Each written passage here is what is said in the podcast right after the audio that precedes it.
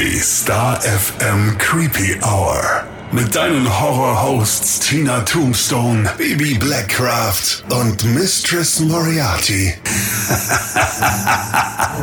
Initiiert wurde das Ganze eigentlich von der Bibi. Guten Tag. Hi, weil du bist der größte Anhänger von Mordfällen und ähm, Thrillern, den ich kenne. Das hört sich sehr verwerflich an, aber ja, so kann man das wohl äh, verkürzt sagen. Weil da einfach eine gewisse Faszination dahinter Genau. steckt, muss man sagen. Absolut. Und die Missy und mich hast du einfach so ein bisschen angesteckt. Ich habe euch angesteckt. Ich habe euch einfach so lange damit vollgequatscht, bis, bis wir jetzt hier gelandet sind. Aber es ist ja auch einfach ein spannendes Thema und es sind interessante Stories und sowas hörst du nicht jeden Tag. Nee. Und es hat doch immer irgendwie so ein, ja, weiß ich nicht, man will es eigentlich gar nicht wissen, aber dann doch irgendwie schon. Ja, Außer man ist so morbide wie ich wissen. und man ist dann geiert immer auf solche Geschichten. Ähm, nee, aber ich glaube, generell ist alles, was irgendwie böse oder unheimlich ist, fasziniert doch die Menschen. Schon immer. Und da ist der Knackpunkt. Warum eigentlich?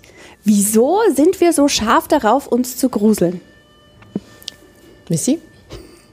Ach du, es kommt immer drauf an. Ich möchte das halt gern freiwillig, dass ich sage, okay, ich bin in der Stimmung, ich schaue mir einen Film an oder ich gehe ins Kino, wenn ich halt Bock drauf habe. Also ich bin jetzt nicht scharf drauf, wenn ich draußen unterwegs bin, abends im Dunkeln, dass da jetzt bist jemand nicht scharf drauf? nee. Also würdest du nachts nicht über den Friedhof schlendern? Vielleicht zu zweit. Alleine nicht. Okay, verstehe. Zu zweit wäre eine Alternative. Ich glaube, das hat einfach mit Abhärtung zu tun. Ich glaube, dass das alles, wovor wir uns fürchten, dass wir versuchen, uns dem bewusst ein bisschen auszusetzen und zu stellen, damit wir uns nicht mehr so dafür fürchten. Ja, das ist eine ganz gute Theorie eigentlich, ne? Mhm, so wie halt an Du Halloween. wir konfrontierst dich. Genau, an Ja. Halloween verkleiden wir uns ja auch als unheimliche Gestalten und so weiter. Einfach, um dem auch so entgegenzutreten. Viele müssen sich auch gar nicht verkleiden. Aber was, wieso schaust du mich dabei so an?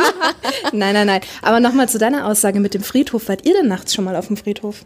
Natürlich. Ich habe hab neben dem Friedhof Ja, gewohnt. das war das Erste, was ich bei dir gesagt habe, als ich auf den Balkon gegangen bin. Oh, guck an, wie romantisch. Es ist abends und man sieht die, die Grabkerzen Kerzen leuchten. Ich fand das wirklich schön. ich habe aber auch einen anderen Bezug zu Friedhöfen, muss ich sagen. Ich finde immer, alle sagen, ja, das ist so unheimlich, so unheimlich. Stimmt überhaupt nicht. Hab, habt ihr schon mal Friedhöfe beobachtet? Die Leute gehen da mit so viel Liebe hin. Das ist unglaublich, mit so viel Mühe. Und für mich hat es gar nichts Unheimliches, sondern es ist einfach ein Ort, wo man halt um die Leute trauert, die man verloren hat. Ungefährlich sind ja meist die, die noch am Leben sind, ne? Ja, vor denen muss man am meisten Angst haben. Das stimmt. So schaut's aus. Das wird heute auch noch Thema sein. Unbedingt, unbedingt. Über, über, was, über was werden wir denn heute alles so reden? Also wie, wie bereit seid ihr denn? Wie tief wollen wir denn eintauchen?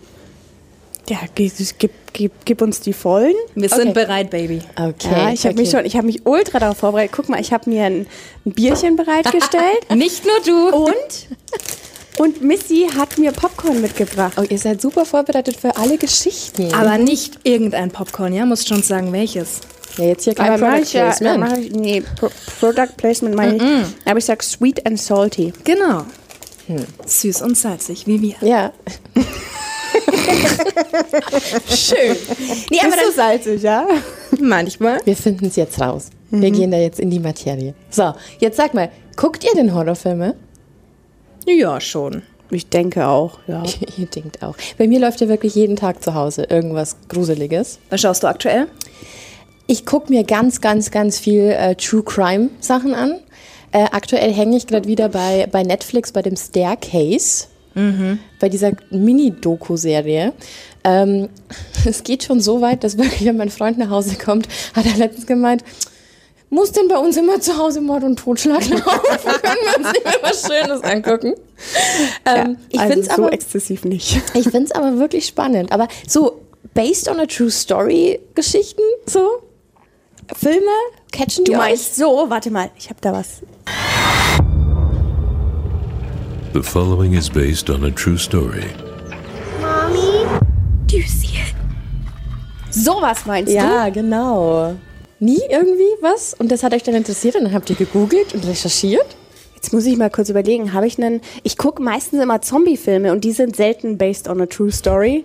Aber ja, gibt 2020 noch zwei Monate, du. Schreiß nicht. Insofern fällt mir gerade tatsächlich. Was habe ich denn gesehen? Was. Kennt ihr den Exorzismus der Emily Rose? Ja, ein Klassiker. Ja, Klassiker, aber ist halt Ich weiß gar nicht, ob based on a true story in Germany. Hier. Nein. Ja, doch, der Exorzismus der Anneliese Michel aus Rosenheim. Aus Rosenheim, Aus so nah Rosenheim, gleich. Ja, ja. Da gibt es sogar Original-Tonaufnahmen. Also es ist richtig unheimlich.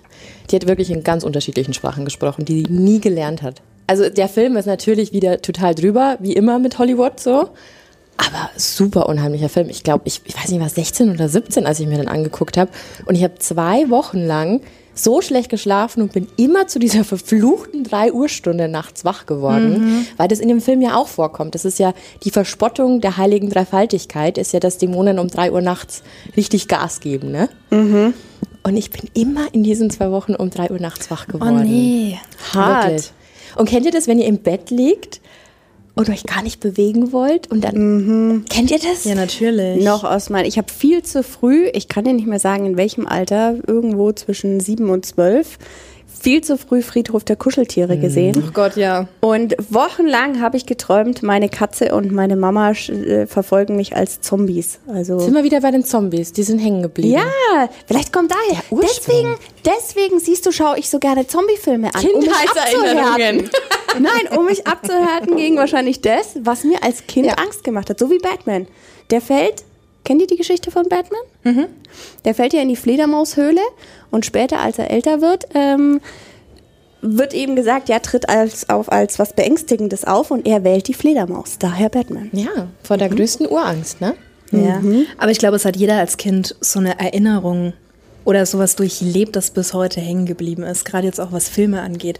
Bei mir zum Beispiel, ich weiß noch, da war ich zwölf und habe damals bei einer Schulfreundin übernachtet und die Eltern, die waren am Wochenende weg. Und wir haben uns dann auch im Dunkeln im Wohnzimmer, ich weiß, was du letzten Sommer getan hast, angeschaut. Und damals natürlich ganz groß mit Ryan Phillippe, Sarah Michelle Gellar, Buffy. Ähm, und ich hatte so Angst. Und äh, meine Klassenkameradin, die hatte oben im Dachgeschoss ihr Zimmer. Und das Bad, oder besser gesagt die Toilette, war halt ein Stockwerk drunter. Und ich weiß noch, wie die anderen Mädels dann halt alle ähm, geschlafen haben. Und ich lag in dem Bett und hatte so Schiss und bin die ganze Nacht nicht auf Toilette, weil ich mich nicht allein getraut habe. Man ist dann auch so wie versteinert. Ja. Das ist, man liegt da und man, man, man, man traut sich gar nicht bewegen. Das ist genau dieser, dieser Effekt, wenn der, wenn der Fuß über die Bettkante raus. Ja, Ja, genau. aber habt ihr das heute noch, ganz ehrlich? Gibt es heute noch irgendeinen Film, der das mit euch macht? Weißt du, vor welchen Film ich richtig Angst hatte? Da kam vor zwei Jahren raus mein erster Film mit sieben. Vielleicht habe ich deswegen so einen leichten. Warte mal, das hieß ja, dass du vor zwei Jahren sieben warst. Ja, ja, genau so ungefähr. Jetzt, Nee, aber wisst ihr, dass an, an Weihnachten ist die Zeit, auf, diesen, ähm, auf den ganzen Kanälen, die jetzt nicht so Primetime sind und nicht so, so die Hauptsender sind, laufen an Weihnachten immer Horrorfilme. Immer. Müsst ihr mal gucken. Es laufen immer ab 22 Uhr die krassesten Horrorfilme an Weihnachten. Und bei mir war das damals so. Sissy. ja, das ist wirklich gruselig. Also, wie war es damals bei dir? Bei mir war das damals so sieben, sieben oder acht. Und wir waren immer nach der Bescherung noch bei meinen Großeltern. Und ich habe mich in das dritte Zimmer weggeschlichen in deren Wohnung und habe Fernsehen geguckt. Weil ich durfte immer an Weihnachten länger aufbleiben. Und dann wisst ihr, was da lief? The Shining von Stephen King. Und das war mein erster Horrorfilm. Eieiei. Und kennt ihr diese Szene mit dieser blöden Wasserleiche in dieser Badewanne? Jeder, der diesen Film gesehen hat, ist ein Klassiker, Kult. Und der macht diese Türe auf und es geht so ganz langsam aus, liegend aus dieser Badewanne diese Wasserleiche und die schiebt dann noch so diesen Vorhang, diesen Badevorhang zur Seite. Und das war als Kind, mein, das, das war das schlimmste Monster, das es gab. Das war einfach eine Wasserleiche. Ja, aber das macht doch die Musik, musst mal drauf achten bei Shining. Ja, das ist der großartig Stephen King. ja. Also, ne? ähm, und vor zwei Jahren kam Dr. Sleep raus. Und äh, das war quasi die, die Side Story dazu. Also gab es auch ein Buch von Stephen King. Und ich wusste, dass diese Leiche wiederkommen wird, diese Wasserleiche, weil die quasi diese kompletten Charaktere, die Geister, die Monster, alles, haben die quasi wieder in, dieses in dieses Re Remake ist es eigentlich nicht, aber in diese Fortsetzung oder Vorgeschichte quasi gepackt. Ein Prequel. sozusagen, aber es war alles sehr vermischt. Ähm, war ein großer, grandioser Film. Und ich saß wirklich im Kino mit 30 Jahren und dachte mir so, nein, bitte nicht die Wasser Und ich saß wirklich im Kino und das passiert so gut wie nie, weil ich gucke mir wirklich jeden Scheiß an. Und ich hatte die Hände vor den Augen und, und habe ganz, ganz schlimm geschwitzt, weil ich mir dachte, oh Gott, hoffentlich ist die nicht noch genauso schlimm wie damals. Aber Spoiler, nee, war sie nicht.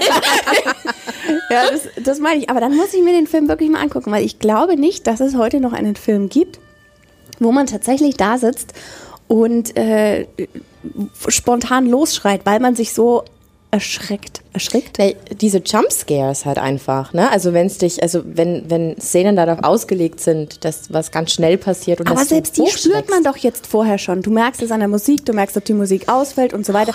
Dann weißt du schon, was jetzt passiert und dann erschrickst du gar nicht mehr. Missy, wir gucken uns Oft, jetzt dann aber mal nicht immer. mit Tina einen Film an und dann will ich mal sehen, äh, wie cool sie bleibt.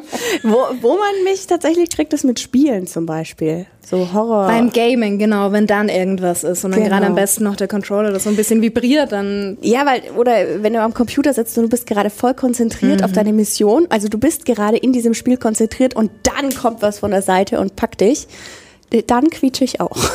Das kann ich gar nicht spielen. Ja? hast du Schiss.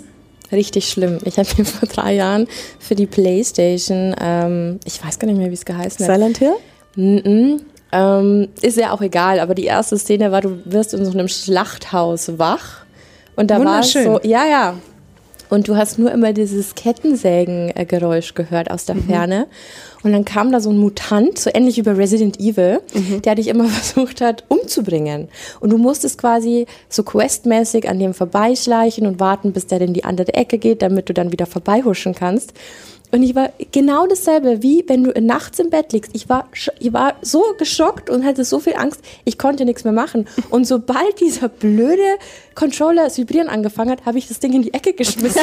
und mein Freund so, so funktioniert das nicht, so kommst du nicht weiter. Aber reingespielt oder mit einer Virtual Reality Brille? Nein, nein, pff, nee, nur reingespielt. Hat schon gereicht. Ja. Das ist auch, also Spiel ist echt eine ganz andere Nummer als äh, Film. Ich verstehe es aber nicht, weil ich lasse mich ja gerne erschrecken. Ich gehe ja in Häuser und bezahle dafür, dass man mich erschreckt. Das stimmt. es ist eigentlich total paradox, dass du dann bei Spielen die da ist Nerven man so auf verlierst. sich alleine gestellt. Da, Weil du diese Konzentration hast, dieses, ich muss meine Mission erfüllen und wenn das, du konzentrierst dich nicht darauf, wann kann was passieren, wann werde ich erschreckt oder bist nicht irgendwie schon darauf vorbereitet, sondern eigentlich ist dein Kopf wo ganz anders und dann erwischt man dich. ja, ich, glaube, das ich ist der Schlüssel. finde es gruselig. Missy, was für ein Spiel hast du gespielt? Alles verdrängt. Ich kann es dir gar nicht mehr sagen. Das war bei einem Kumpel. Aber ich fand es auch nicht gut. Ich habe dann relativ schnell den Controller wieder abgegeben. Aber bei mir braucht es ja auch nicht viel. Ich bin so schreckhaft. Also wenn nur jemand langsam um die Ecke kommt und ich damit nicht rechne, fange ich, fang ich schon das Schreien Aber an. weißt bin du, Tina, so. dass ich Missy tatsächlich letztes Mal in einen Horrorfilm äh, geschleppt habe? Stimmt. Welcher Horrorfilm? Ich habe den Namen Wieso schon war wieder ich nicht mit vergessen. dabei? da warst du nicht da. Da war ich im Urlaub, Ja. Ja. Ähm, nee, dieses Filmfestival war Fantasy Film. Fantasy Film Festival Fantasy in Nürnberg. Filmfestival. Ja. Erzählt mir mehr. Und wir haben uns Goreman angeguckt. Ja, genau, so saßen wir im Kino. Was hatten wir? Du hattest Nachos? Ich hatte Popcorn. Ja, und wir haben alles äh, ganz äh, schwesterlich geteilt. Ja, und ich meinte noch davon, "Mm, ich weiß nicht, sie doch, doch, komm. Dann habe ich gesagt, du weißt, gib mir ein paar Minuten, ich überlege und dann sage ich dir nochmal Bescheid. Reden wir jetzt noch über das Essen oder reden wir über den Nein, Film? Nein, über, nein, über, über den den, Film. Film. Ah. Und eine halbe Stunde später kam dann Bibi und meinte, ich habe jetzt ein Ticket gekauft. Ich so, okay, ich gehe mit. Gleich festgenagelt. Ist mir gar nicht viel, viel übrig geblieben. Aber So muss man das mit der Missy machen. ja, ja, er war richtig amüsant, der Film. Einmal bin ich erschrocken. Ich kann dir gerade gar nicht mehr mal. sagen. Ihr seid in einen Horrorfilm gegangen, der war richtig amüsant. Es war amüsant, weil es leicht Es war trashig. eine Horrorkomödie. ja, genau. Und es war quasi so ein außerirdisches Wesen, das nur dafür geschaffen war, Welten zu vernichten und Menschen ganz brutal oder Lebewesen ganz brutal zu vernichten. Jetzt guck, wie sie lacht. Und am Anfang, das waren zwei Geschwister. Und der Junge war immer so ein bisschen ruhiger und das Mädchen halt super frech. Und haben die sich nicht immer ein bisschen gekloppt am Anfang? Das war ein totaler Bully, das Mädchen. Ich hätte ihn immer total gemobbt. Und dann haben sie im Garten so einen roten Stein gefunden und das war aber letztendlich wie so eine Art Herz von diesem außer. Ja, das war das Ding, das ihn kontrolliert hat. Ja, oder so. Und sie hatte das halt immer einstecken und dementsprechend hat das Ding alles gemacht, was das Mädchen halt wollte. Und dann kam noch mal ein Freund von ihr dazu und dieses Ding hat den doch dann verwandelt. Genau, und es war einfach so ein Fleischklops mit Augen. Wie so ein überdimensionales Gehirn. Ja, aber es war aber, aber sonst war alles Klingt halt super wie Splatter. aus Alien und Fluch der Karibik. Sonst war alles super Stimmt. splattermäßig. Also du hast Köpfe abreißen sehen, du hast Tonnen an, an Blut durch die Gegend spritzen sehen. Und Aber Quentin. Tarantino ist anscheinend auch mitbeteiligt. Ja, so, so, so, hätte man das, so hätte man das vermuten können. Aber es ist schön, ich finde, sowas sollte öfters im Kino laufen. Hat, hat Spaß gemacht. ja, und die, also, du hast es aber auch am Publikum schon gemerkt. Also es gibt ja so ein typisches Freaks. Nein, nein, dann wäre ich ja auch eine. Und ich auch, ich war ja auch drin. Ja, ich habe dich mitgeschleift. ähm, nee, aber man hat es schon gemerkt. Also, dass äh, die ähm, Fan-Community oder die Leute, die da waren, auf jeden Fall schon sehr dem, dem Horror-Genre äh, zugetan sind. Ja, du hast es gemerkt und die waren auch alle begeistert. ja, war cool. Das nächste Mal gehen wir zu dritt. Genau, ja. Ja. Aber, Mädels, es ist mir jetzt fast noch ein bisschen zu witzig, ne? Ich würde in dieser Stelle jetzt mal gerne einen Disclaimer setzen. Weil über alles, was wir jetzt äh, dann sprechen werden, ist vielleicht nicht mehr so lustig. Das heißt, wir werden jetzt ernst. Wir werden ernst und wir werden jetzt USK 18. Schau an. Dann und ab. Warnhinweis. Der nachfolgende Podcast beinhaltet Themen wie Mord, Gewalt und Sexualverbrechen und ist deshalb für Zuhörer unter 18 Jahren nicht geeignet. Der Inhalt könnte Zuhörer und Zuhörerinnen verstören oder triggern.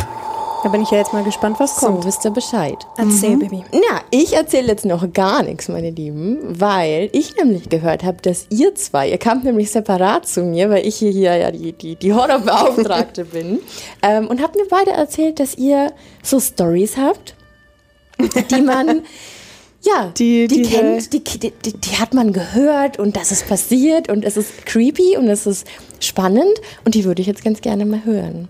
Meine Lieblings-Urban Legend. Willst du anfangen, Missy, oder soll ich? Dann fange ich doch mal an. Ja. Ja, es ähm, geht um eine junge Frau. Die, also ich muss anfangen, die, die Story hat mir tatsächlich meine Physiotherapeutin erzählt und meinte, du, ich habe in der Stadt eine Verwandte und die hat es von einer Freundin halt über fünf Ecken. Und sie konnte mir nicht genau sagen, wem das passiert ist, aber ne, geht um eine, eine junge Frau, so in unserem Alter, um die 30 rum. Und ähm, die hat sich ganz klassisch übers Online-Dating mit einem Typen verabredet, der einen ganz netten Eindruck gemacht hat ähm, waren dann ein bisschen unterwegs, hatten einen wunderschönen Tag und haben sich dann aber letztendlich abends verabschiedet. So.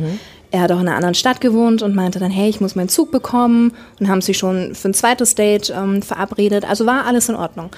Und sie war kaum ein paar Minuten zu Hause und dann hat er sich nochmal bei ihr gemeldet, hat angerufen, meinte, du, mein Zug, der kommt nicht und ähm, es fährt keiner mehr, ich weiß nicht, was ich machen soll. Könnte ich nicht zu dir kommen? Und dann war sie am Anfang so ein bisschen am Hin und Her überlegen, ne, weil Würde ja jeder so machen. Ne? Genau, ist nicht ohne, weil es ja letztendlich doch ein fremder Mann ist und dachte, Mensch, der war so nett und der war auch gar nicht aufdringlich, der kann zu mir kommen. Und ähm, hatten dann zu Hause noch einen schönen Abend und trotz allem wollte sie, dass er auf der Couch schläft, hat ihm dann alles vorbereitet und äh, ist zu sich ins Schlafzimmer und hat zum allerersten Mal, also sie hat es davor noch nie gemacht, die Schlafzimmertür von innen zugesperrt. Warum auch immer. Und Schon so ein richtiges Gefühl. manchmal, ja. Macht ihr das sonst nie? Nö. Man schläfst Du wirklich? etwa? Wenn ich, du wenn ich zu Hause alleine bin, schlafe ich. Ich, ich gucke Horrorfilme. ja, natürlich sperre ich zu. Schau an. Habe Ja. ich noch nie gemacht. Ich auch noch nie. Auf jeden Fall hat sie sich in ihrem Schlafzimmer eingesperrt, hat ganz normal geschlafen und irgendwann nachts wird sie wach, weil es an ihre Tür klopft. Und das war dann eben der Typ und meinte, hey, mach mal auf, ich muss mit dir reden. Und sie ist so ganz knaschig und genervt von ihrem Bett aus. Was ist denn los jetzt? Lass mich. Ja, komm mal, ich muss dir was zeigen. Bitte komm raus. Und hat die ganze Zeit rumgenörgelt. Und es wurde ihr dann einfach zu doof, weil er keine Ruhe gegeben hat und hat dann letztendlich auch gemeint, du weißt du was, wenn du jetzt keine Ruhe gibst, dann kannst du gehen. Und er, nein, ich gehe nicht, komm jetzt raus. Und dann hat sie gesagt, ich rufe die Bullen. So, fertig aus.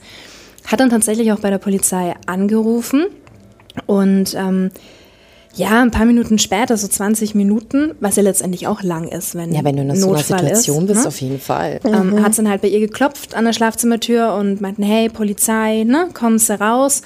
Und letztendlich war es so, dass die Haustür offen stand, also der Typ muss abgehauen sein. Und äh, sie ist raus, war natürlich völlig irritiert und auch verängstigt. Das ist ja auch eine, eine üble Situation. Und die Beamten meinten dann, okay, bitte erschrecken Sie nicht, wir zeigen Ihnen jetzt was in Ihrer Küche. Und oh Gott, was kommt jetzt? ja, ist nicht ohne. Das Ende vom Lied war, die ist dann mit dem Polizisten in ihre Küche. Und ich weiß nicht, habt ihr Dexter gesehen, die Serie? Ich, ich glaube, ich habe mal Ausschnitte daraus gesehen. Ich kann es jetzt nicht mehr. Also Schwand Böses. Ist ja ein Serienmörder auch und der hat dann immer alles, bevor er sein, seine Opfer umgebracht hat, hat er immer alles mit Planen ausgelegt und so weiter. Und dieser Typ eben hat genau das in ihrer Küche gemacht. Also es waren überall Folien und Papiere verteilt und oben auf der Küchenfläche waren ihre ganzen Messer schön fein säuberlich Nein. nebeneinander angereiht. Und der hat halt, wo, wo, wo ich mir denke, stellt euch mal vor, ihr seid in dieser Situation, ihr habt ein Date mit einem und denkt, okay, der könnte ganz nett sein, vielleicht entwickelt sich da was und letztendlich wollte der dich einfach umbringen. Da kriegst du einen Schaden für dein Leben. Ja, vor allem Aber überleg echt. doch mal, wenn der, wenn der danach Date klopft. Ich Ja. wollte gerade sagen, du, du denkst doch nicht, dass der dich um, du denkst doch an andere Dinge, Ja, was der klar. jetzt von dir will. Ja, zum Beispiel. Und, und jetzt stell dir mal vor, die wäre darauf eingegangen. Ja. Du, er hätte ja auch Dann behaupten die nicht können, mehr da. ist Notfall, komm doch mal bitte da. Äh, Boah, was da alles passieren hätte können. Mhm.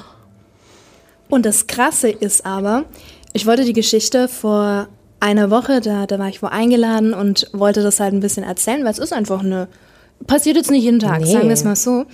Und ähm, die andere Bekannte meinte dann, stopp, Moment, geht die Story so und so aus? Und ich so, ja.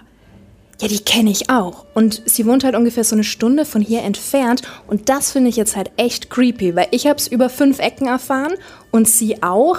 Also es ist ja gar nicht so unwahrscheinlich, dass es tatsächlich passiert ist. Ja, aber genau so ist es ja mit diesen Urban Legends. Ja, aber wie gruselig ist das denn? Also es ist ja nicht Ja, vor allem, Film. wenn das eben in, in der Ecke ist, in der du wohnst. Also es ist ja immer was anderes, wenn jemand erzählt, ja, in, keine Ahnung, Alaska oder was weiß ich. Zum ne? Beispiel, ja. Aber wenn du das hier aus, aus der Umgebung hörst, also der Typ wurde dann ja wahrscheinlich auch nie gefasst.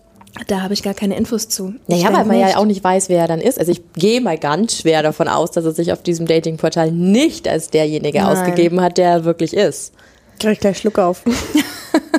Nee, aber ist das nicht übel?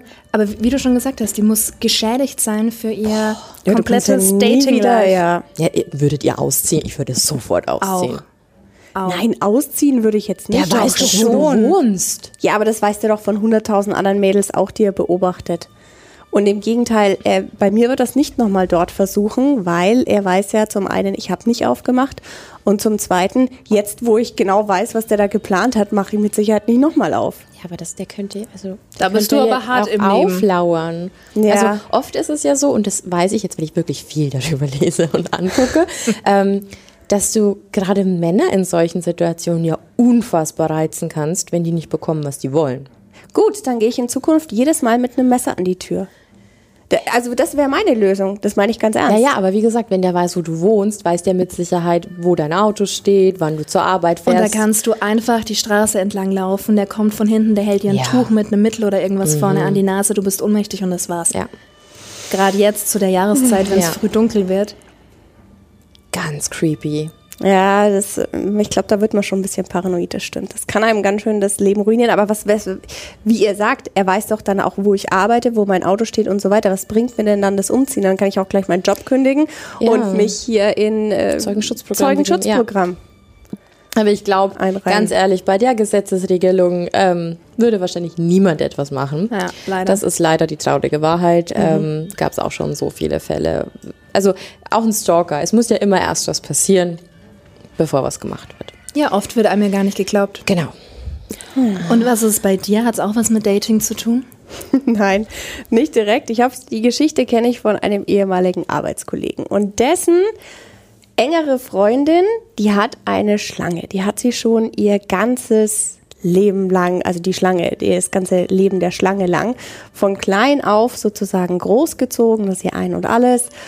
Und eines Tages kommt er zu ihr und äh, sie macht die Tür auf und weint ganz, ganz bitterlich. Die Schlange ist weg. Was war passiert? Ja, traurige Geschichte.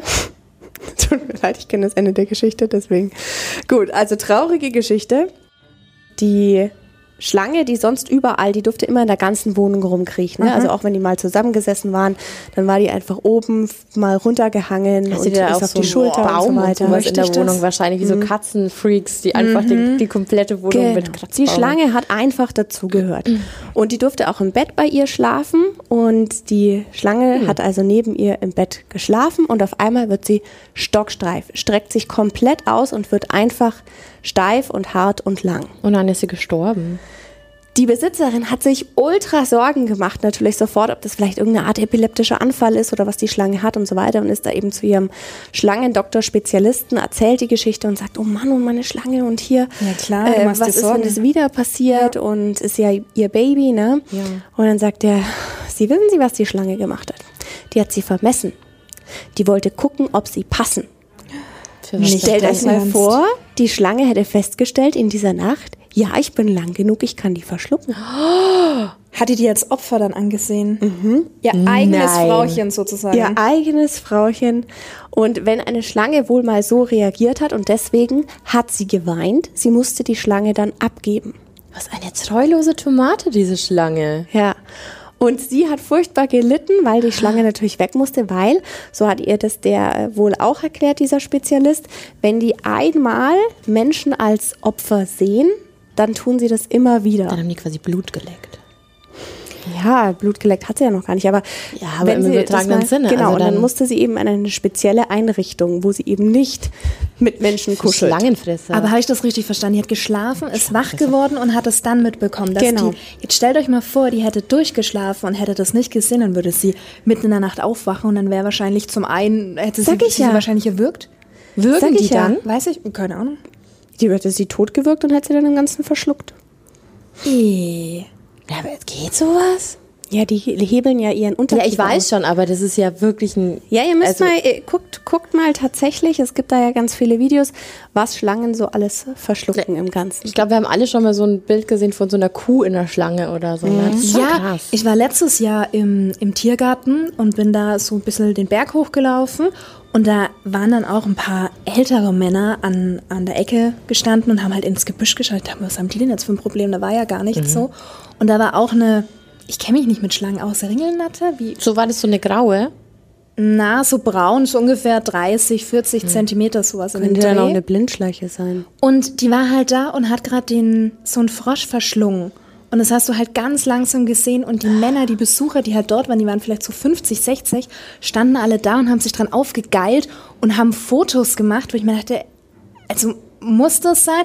Und ich war dann tatsächlich schon ein bisschen spießig, ich gebe es zu, habe dann äh, bei der, beim Tiergarten halt angerufen und habe halt gemeint, ist das normal? Ist das so okay, dass die da ist und den Frosch frisst? Die meinte, nee, auf gar keinen Fall, die schicken jemanden hin.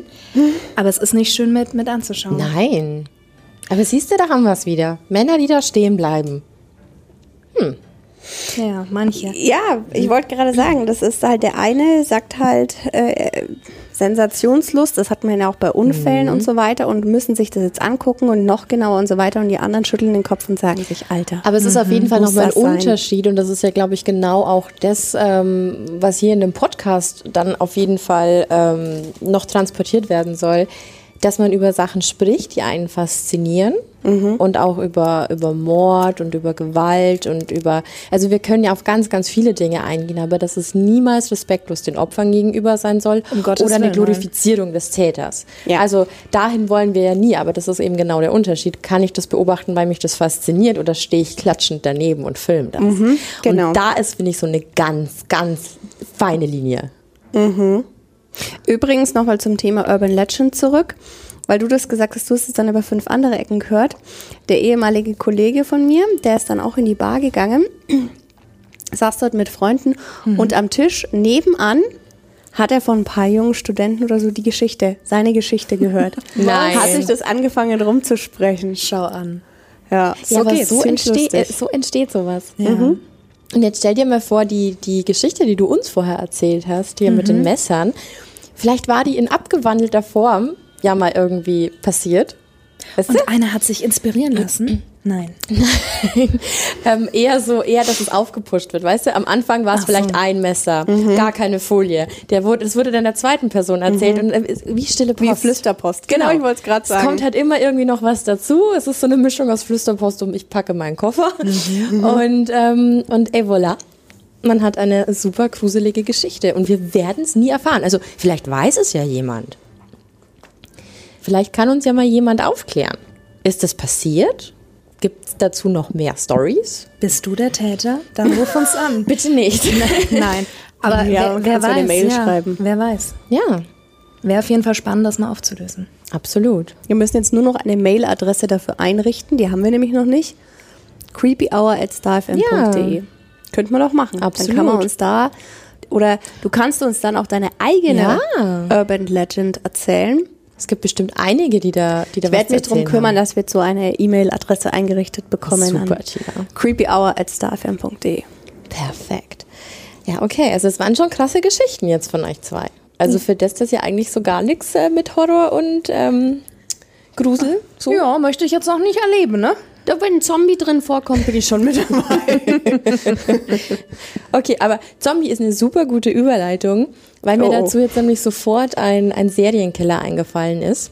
Man muss dazu sagen, ich beschäftige mich ja ganz viel. Also es gibt unfassbar viele Fälle, ähm, die so in den letzten 100 Jahren passiert sind von Mördern, von Serienkillern, die wirklich wert sind, dass man mal drüber spricht. Und einen Fall habe ich euch mitgebracht. Es geht jetzt zwar noch nicht um den Fall mit dem Zombie, aber wenn ihr Bock hättet, dann äh, stelle ich euch jetzt immer äh, einen Serienkiller vor. Gerne. ja, Ja?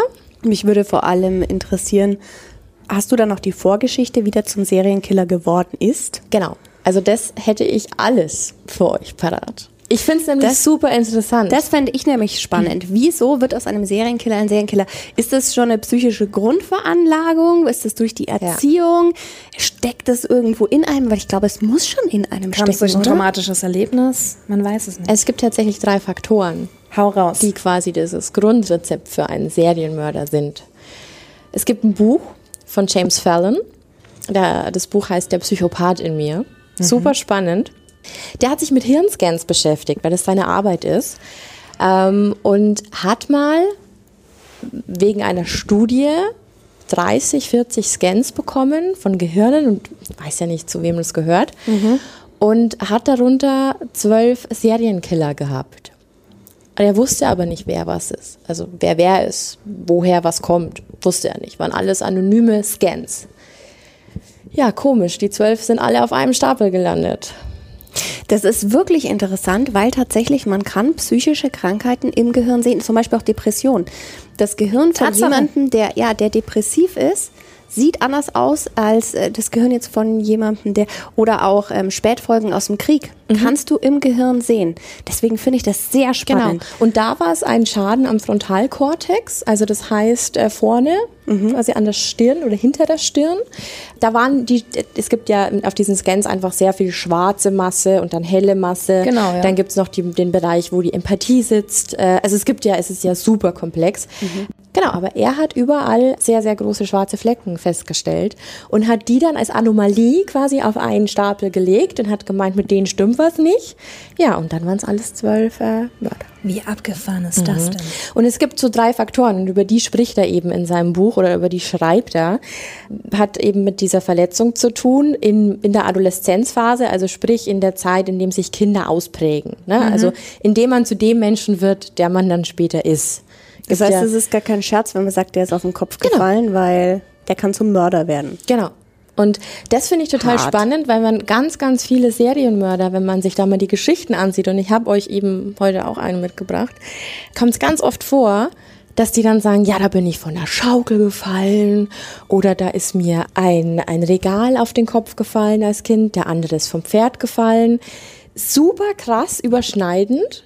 Dann immer noch sch schlimme Erfahrungen in der Kindheit spielen auch immer ganz schlimm mit rein. Da sind wir dann wieder bei dem Thema Batman, das du vorher hattest. Wenn mir als Kind irgendwas Schlimmes passiert, dann kann es eben sein, dass ich im Erwachsenenalter das auf andere Sachen projiziere oder auf andere Menschen und versuche, dieses Trauma so mit zu überwinden. Mhm, dass er selbst zu der machtausübenden Kraft wird genau. und nicht mehr davor Angst zu genau. haben. Genau. Also um Gottes Willen, ich will ja gar keine wissenschaftliche These abgeben oder so, aber das ist halt alles, was man quasi recherchiert hat oder, oder was jetzt so rausgekommen ist. Und dann gibt es noch das Kriegergehen. Kennt ihr das? Habt ihr das schon mal nee, gehört? noch nie. Das mhm. Kriegergehen klingt aber eigentlich ziemlich cool. Voll, ist es aber nicht. Mhm. Ähm, wird nur von der Mutter mitgegeben, wenn die einen ja, wenn die psychische Probleme hatte. Und es können nur Männer bekommen. Das liegt an den Chromosomen. Also Ach, es können nur Frauen weitergeben. Ja, richtig. Aber es können nur Männer bekommen. Genau. Und Kriegergehen heißt es deswegen, weil man eine ausgeprägte Aggressivität an den Tag legt. Mhm. Also das heißt so, weil zum Beispiel in Kriegsgebieten passiert das ganz oft. Du hast nämlich äh, genau den Fall, dass sich Frauen in, in der Kriegszeit genau den Typen suchen, der sie beschützen kann, zum mhm. Beispiel, mhm. oder die Familie beschützen kann. Ähm, dann hast du eine Kriegssituation, also das heißt, kein Kind wächst normal auf, mhm. plus den Fakt, dass da eben ganz oft was passiert. Also das heißt, die fallen hin, die, die, also wenn, wenn man auf der Flucht ist oder so. Also es Natürlich, passieren so, so viele schnell. Faktoren. Und das ist eben nachgewiesen, dass dieses, vor allem dieses Kriegergehen in diesen Gegenden ganz stark ausgeprägt ist, wenn es da Krieg gab. Und, und ganz viele von diesen, von diesen getesteten Mördern hatten eben alle drei Faktoren. Und deswegen sagt er, das ist eigentlich das ist Rezept zu einem Killer.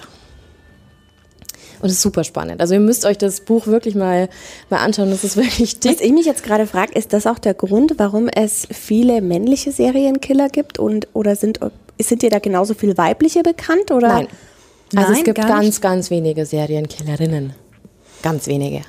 Weil wenn es wirklich so weitergegeben wird, dann ist das ja eigentlich fast eine Entschuldigung für die Serienkiller. Das habe ich von meiner Mama geerbt. Hm. Ich ja, kann, nichts, kann dafür, ich gar ne? nichts dafür. Ja, und das ja. ist ja auch dann wieder der nächste Punkt, dass man das ganz schnell auf Frauen schiebt, weil das ist ja auch so ein ganz beliebtes Thema. Ähm, das ist ganz oft, also wenn ihr über Serienmörder hört, hört ihr nicht sehr oft, seine Opfer waren meist weiblich und männlich oder so, ne? Ja. Ihr hört immer nur weiblich. Mhm. Mhm. Und so ein Femizid ist halt einfach, das ist schon so ein, so ein Männerding was ich damit auch in Verbindung bringe, zumindest hat man noch dieses Klischee im Kopf, äh, Mutterprobleme. Genau. Mutterkomplex, schlimme Kindheit. Mhm. Da gibt es auch ganz viele Fälle. Ich glaube, ich, ich erzähle euch beim nächsten Mal dann so eine Geschichte, die genau auf sowas abzielt. Aber heute habe ich euch Dennis Rader mitgebracht. Habt ihr den Namen schon mal gehört? Noch nie. Dennis Rader. Auch noch nie gehört. Okay, war besser bekannt unter BTK. Ah. BTK. Habt ihr eine Ahnung, für was es stehen könnte? Okay, ich löse mal auf. nee. Äh, bind Best Top, Top Scorer Killer. Hm, Nein. Knapp. Knapp daneben. Nein, Bind, Torture and Kill. Also Ach. zu Deutsch fesseln, foltern, töten. Mhm. Großartig, ja. Genau, und in dem Namen steckt schon so viel drin.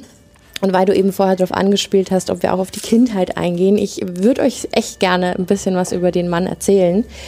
Ähm, geboren am 9. März 1945, ist heute 75 Jahre alt, also heißt er lebt noch.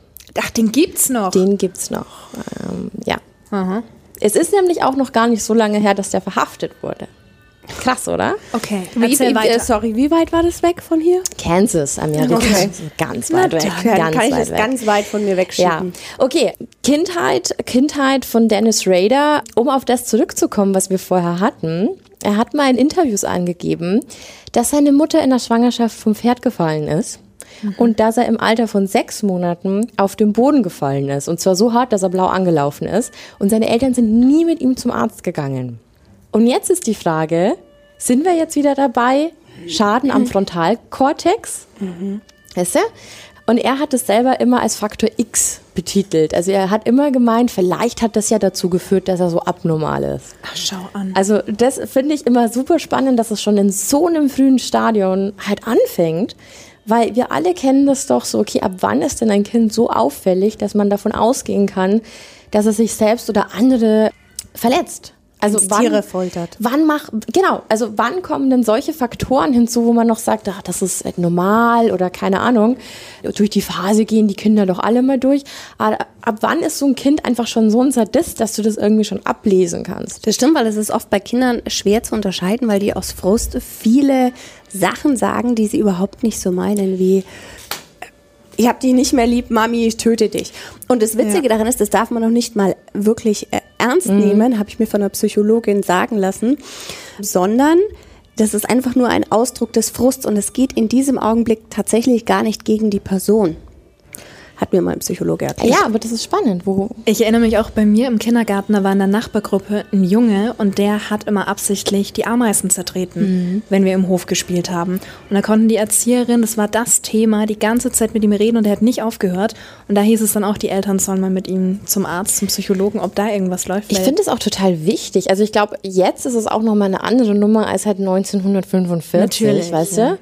In den 70ern gab es ja bekanntlichermaßen die meisten Serienmörder. Das wird schon Sinn machen. Also dieses ganze, komm, wir lachen das mal weg, es ist schon nicht so schlimm, der Bub kriegt sich schon wieder ein. Ja, weil man zu dieser Zeit halt auch alles vertuscht hat und immer einen Ja. auf heile Welt machen Genau. musste und heile Familie. Ganz genau. Erzähl weiter, ja. Mit drei hat er sich dann schon eingebildet, dass er überall im Haus Monster gesehen hat. Also es gibt ja dieses Phänomen, dass wenn du einen Schatten siehst, sieht ja ein Mensch, sieht ein Gesicht oder er sieht vielleicht ein Ungeheuer. Dennis Rader hat überall Monster gesehen. Also das war in seiner Psyche schon einfach so verankert, dass der alles irgendwie gruselig fand. Aber zeitgleich hat ihn das so neugierig gemacht, aber auf eine sexuelle Art und Weise. Hat ihn angetan. Und ich war, und ich war total verstört oder beziehungsweise verwirrt, weil er drei war. Und es stand in einem Artikel, dass er eben, wenn er Angst hatte, nachts oder wenn er halt alleine war, dass er dann einen steifen Penis bekommen hat. Mit drei. Genau. Und ich bin wirklich in die Redaktion zu, zu Julian und habe gefragt, also ich bin ja kein Mann, Ja. und habe gemeint, so du funktioniert das? Also, aber tatsächlich, wenn ein Kind weit entwickelt ist, ist das tatsächlich möglich.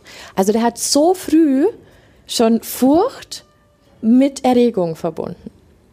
Verrückt, oder? Das ist echt verdammt schwer nachzuvollziehen.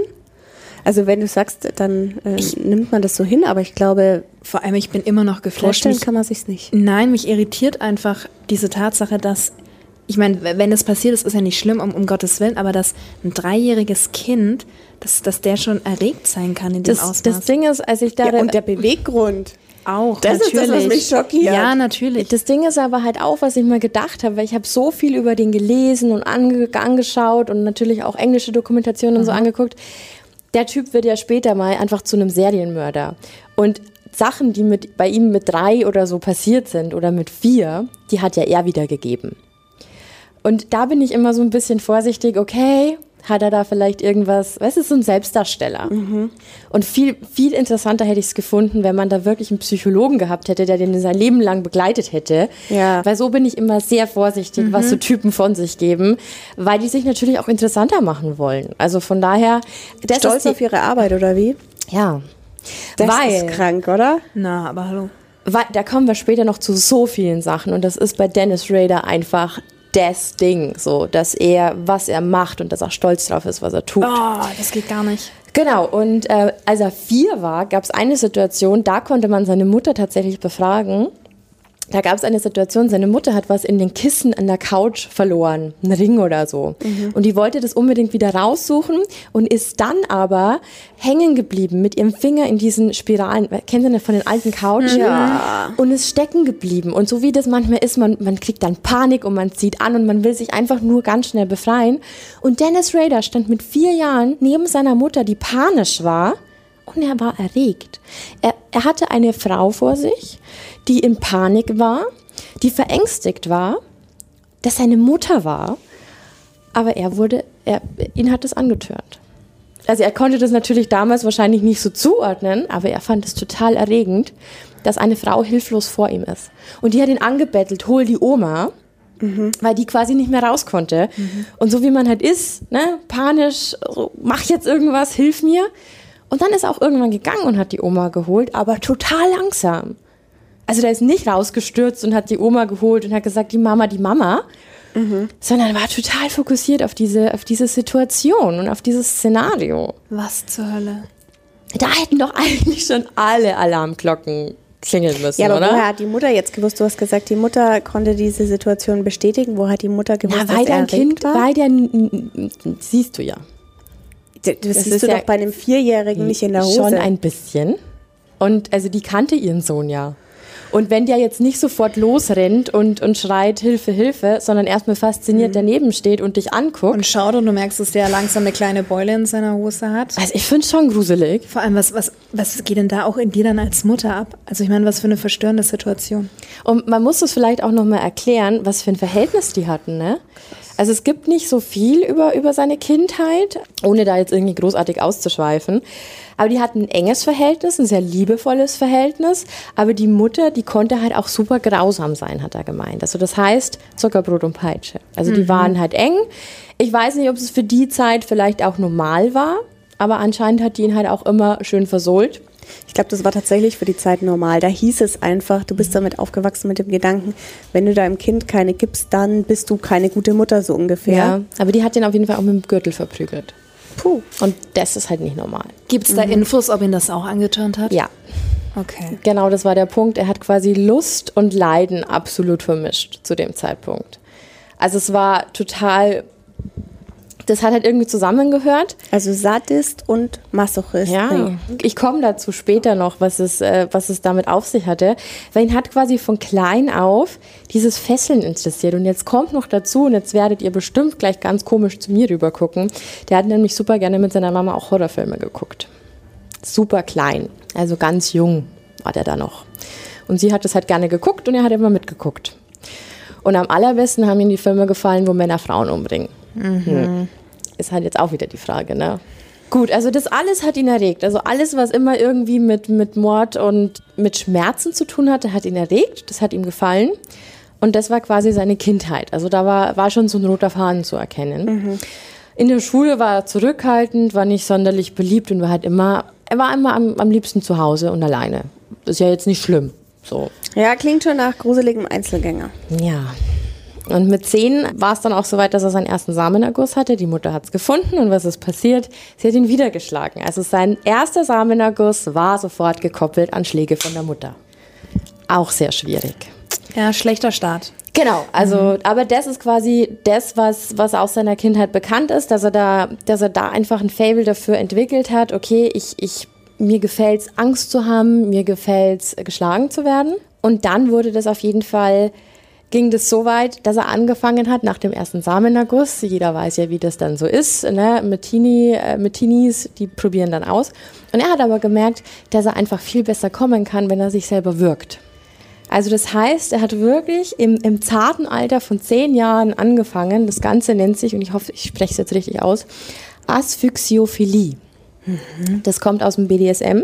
Ja, und das ist, wenn man kurz vor der Bewusstlosigkeit ist, wenn man sich so stark wirkt und dann die Luftzufuhr quasi wieder erhöht, indem man den Druck wegnimmt, ist das eine ganz andere Ekstase. Ich meine, gut, es gibt ja viele. Ich meine, man unterhält sich mit allen und jeder hat ja seinen eigenen Ja. Fetisch oder Dinge, die einem gefallen. Das ist ja auch völlig legitim. Ich bin mal der Meinung, kann, kann jeder machen, wenn das für alle Beteiligten Ja. in Ordnung ist. Mich schockiert halt einfach, dass der mit Das Alter. Mhm. Das Alter ist auch das, Ja. was wir. Weil das andere habe ich Also, mir gerade gedacht, naja, Wahnsinn. komm, auf Würgen stehen ja eigentlich ganz viele. Ja, es ist ja auch nicht schlimm, um Gottes Willen. Und genau, und es soll auch gar kein Angriff gegen die BDSM-Szene Nee, sein, weil nicht, meistens ist es so liebevoll zwischen diesen Personen und abgestimmt. und Wollte ich grad sagen. Also gar kein Vorwurf oder irgendwie ein Vorurteil äh, gegen, gegen solche Praktiken. Aber ungewöhnlich in dem Alter. In dem Alter finde ich es halt einfach nur Ja. wirklich krass, dass du das schon weißt. Also, dass du deinen Körper schon so auf das eingestellt hast, dass du, ich denke, der hat sich das ja dann auch super krass antrainiert. Da, vor allem, wenn du so in so jungen Jahren bist und das ja noch was, also überlegt mal, wie ihr im Teenageralter wart und da eure ersten Erfahrungen gemacht habt. Da war ich auf jeden Fall nicht zehn. Das hat deutlich da, länger da, gedauert. Da kommt, also da geht's ja auch schon mal an. Das ist schon krass. Aber, und da erscheint es dann schon fast komisch, dass er im Teenie-Alter angefangen hat, Tiere zu quälen. Weil oft ist es andersrum. Dass er erst Tiere quält und dann. Und dann diese sexuellen Vorlieben entwickelt. Genau, und bei ihm war es im Teenie-Alter erst soweit. Was hat er da gemacht? Ja, der hat kleine Tiere umgebracht, gefoltert und gewartet, bis sie sterben. wie gesagt, oft In anderer Reihenfolge. Genau. Er hat sie erst Ja. gefoltert und zugeguckt, wie sie sterben. Genau. Dann hat er angefangen zu klauen. Also der ist auch immer wieder in, in, in die Nachbarschaft eingebrochen und hat die Frauen, die ihm gefallen haben, auch immer durchs Fenster beobachtet. Sowas, was man jetzt wahrscheinlich sagen würde, ja, Der Bub, ne? Ne. Lassen halt ein bisschen diesen, schauen. diese ja, ja. blöden obligatorischen Aussagen, Jungs sind Jungs, die absoluter Bullshit sind, waren damals wahrscheinlich äh, sehr Standard. in common. Ja, genau. ja. Hat angefangen, Unterwäsche von den Frauen zu klauen, die ihm gefallen haben. Oh, da hatte ich auch mal einen Nachbarn. oh. Können wir später drüber reden, ja. Oh, okay. Und äh, die Strumpfhosen und Unterwäsche hat er dann geklaut und äh, hat darauf ejakuliert. Also das war so sein Ding. Das hat er später auch durchgezogen, als er das Morden angefangen hat. Immer, immer sexuell. Immer. Also das war nie ein Mord aus Hass, Gewaltfantasien etc. Es war immer, immer dieses, ich brauche das, mich stimuliert es, mich erfüllt es. Also dahin geht's. Dann ist es auch echt schwierig, das zu diagnostizieren oder das zu heilen, in Anführungszeichen, weil. Ja, erkennt doch zu so- der Zeit auch keiner, oder?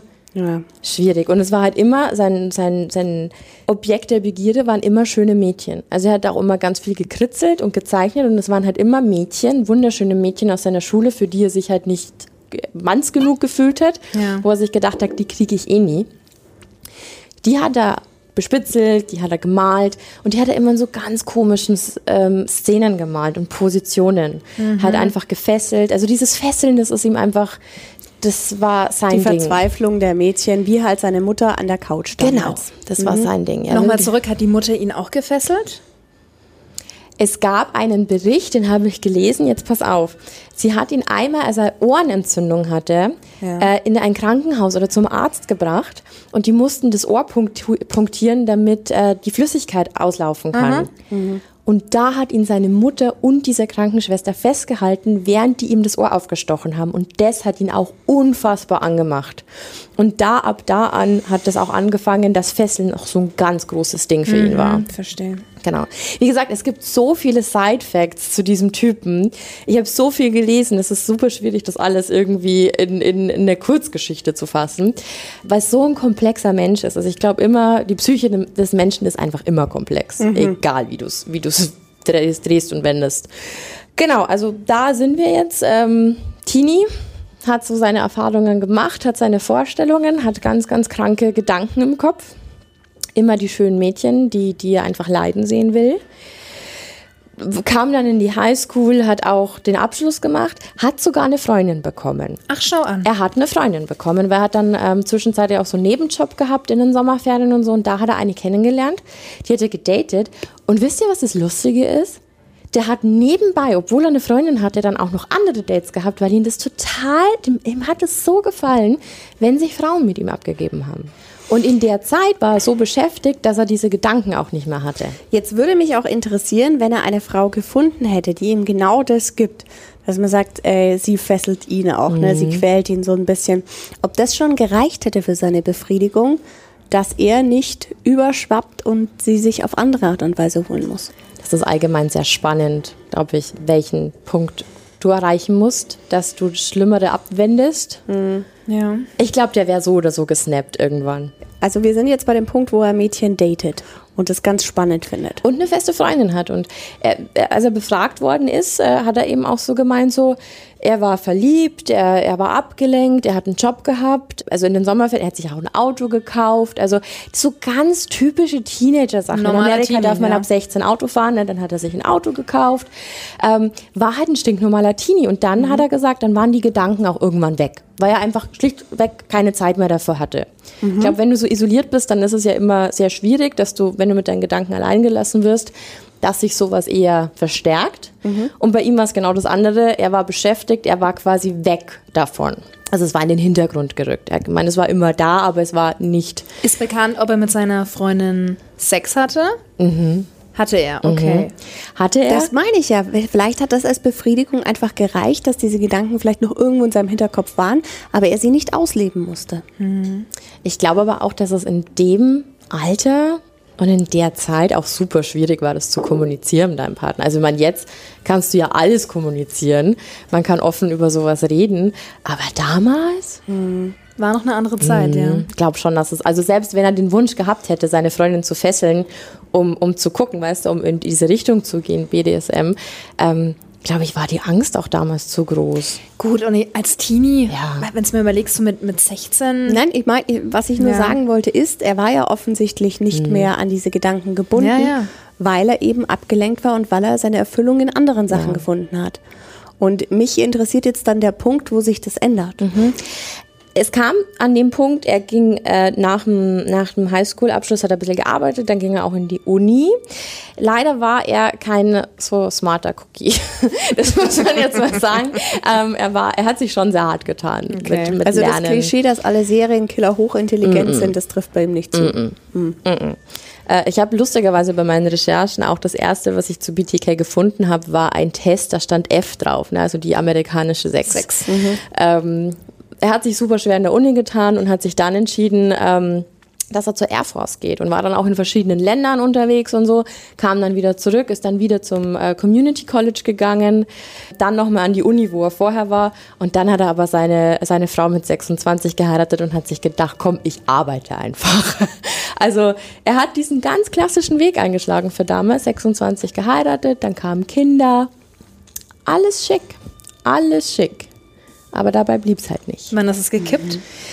Also das Ding ist, es hat dann wieder so langsam angefangen und es ging dann so weit, dass er sich ein Hit-Kit ins Auto gepackt hat. Und ein Hit-Kit war für ihn dieses obligatorische Werkzeug, das er braucht, um jemanden umzubringen.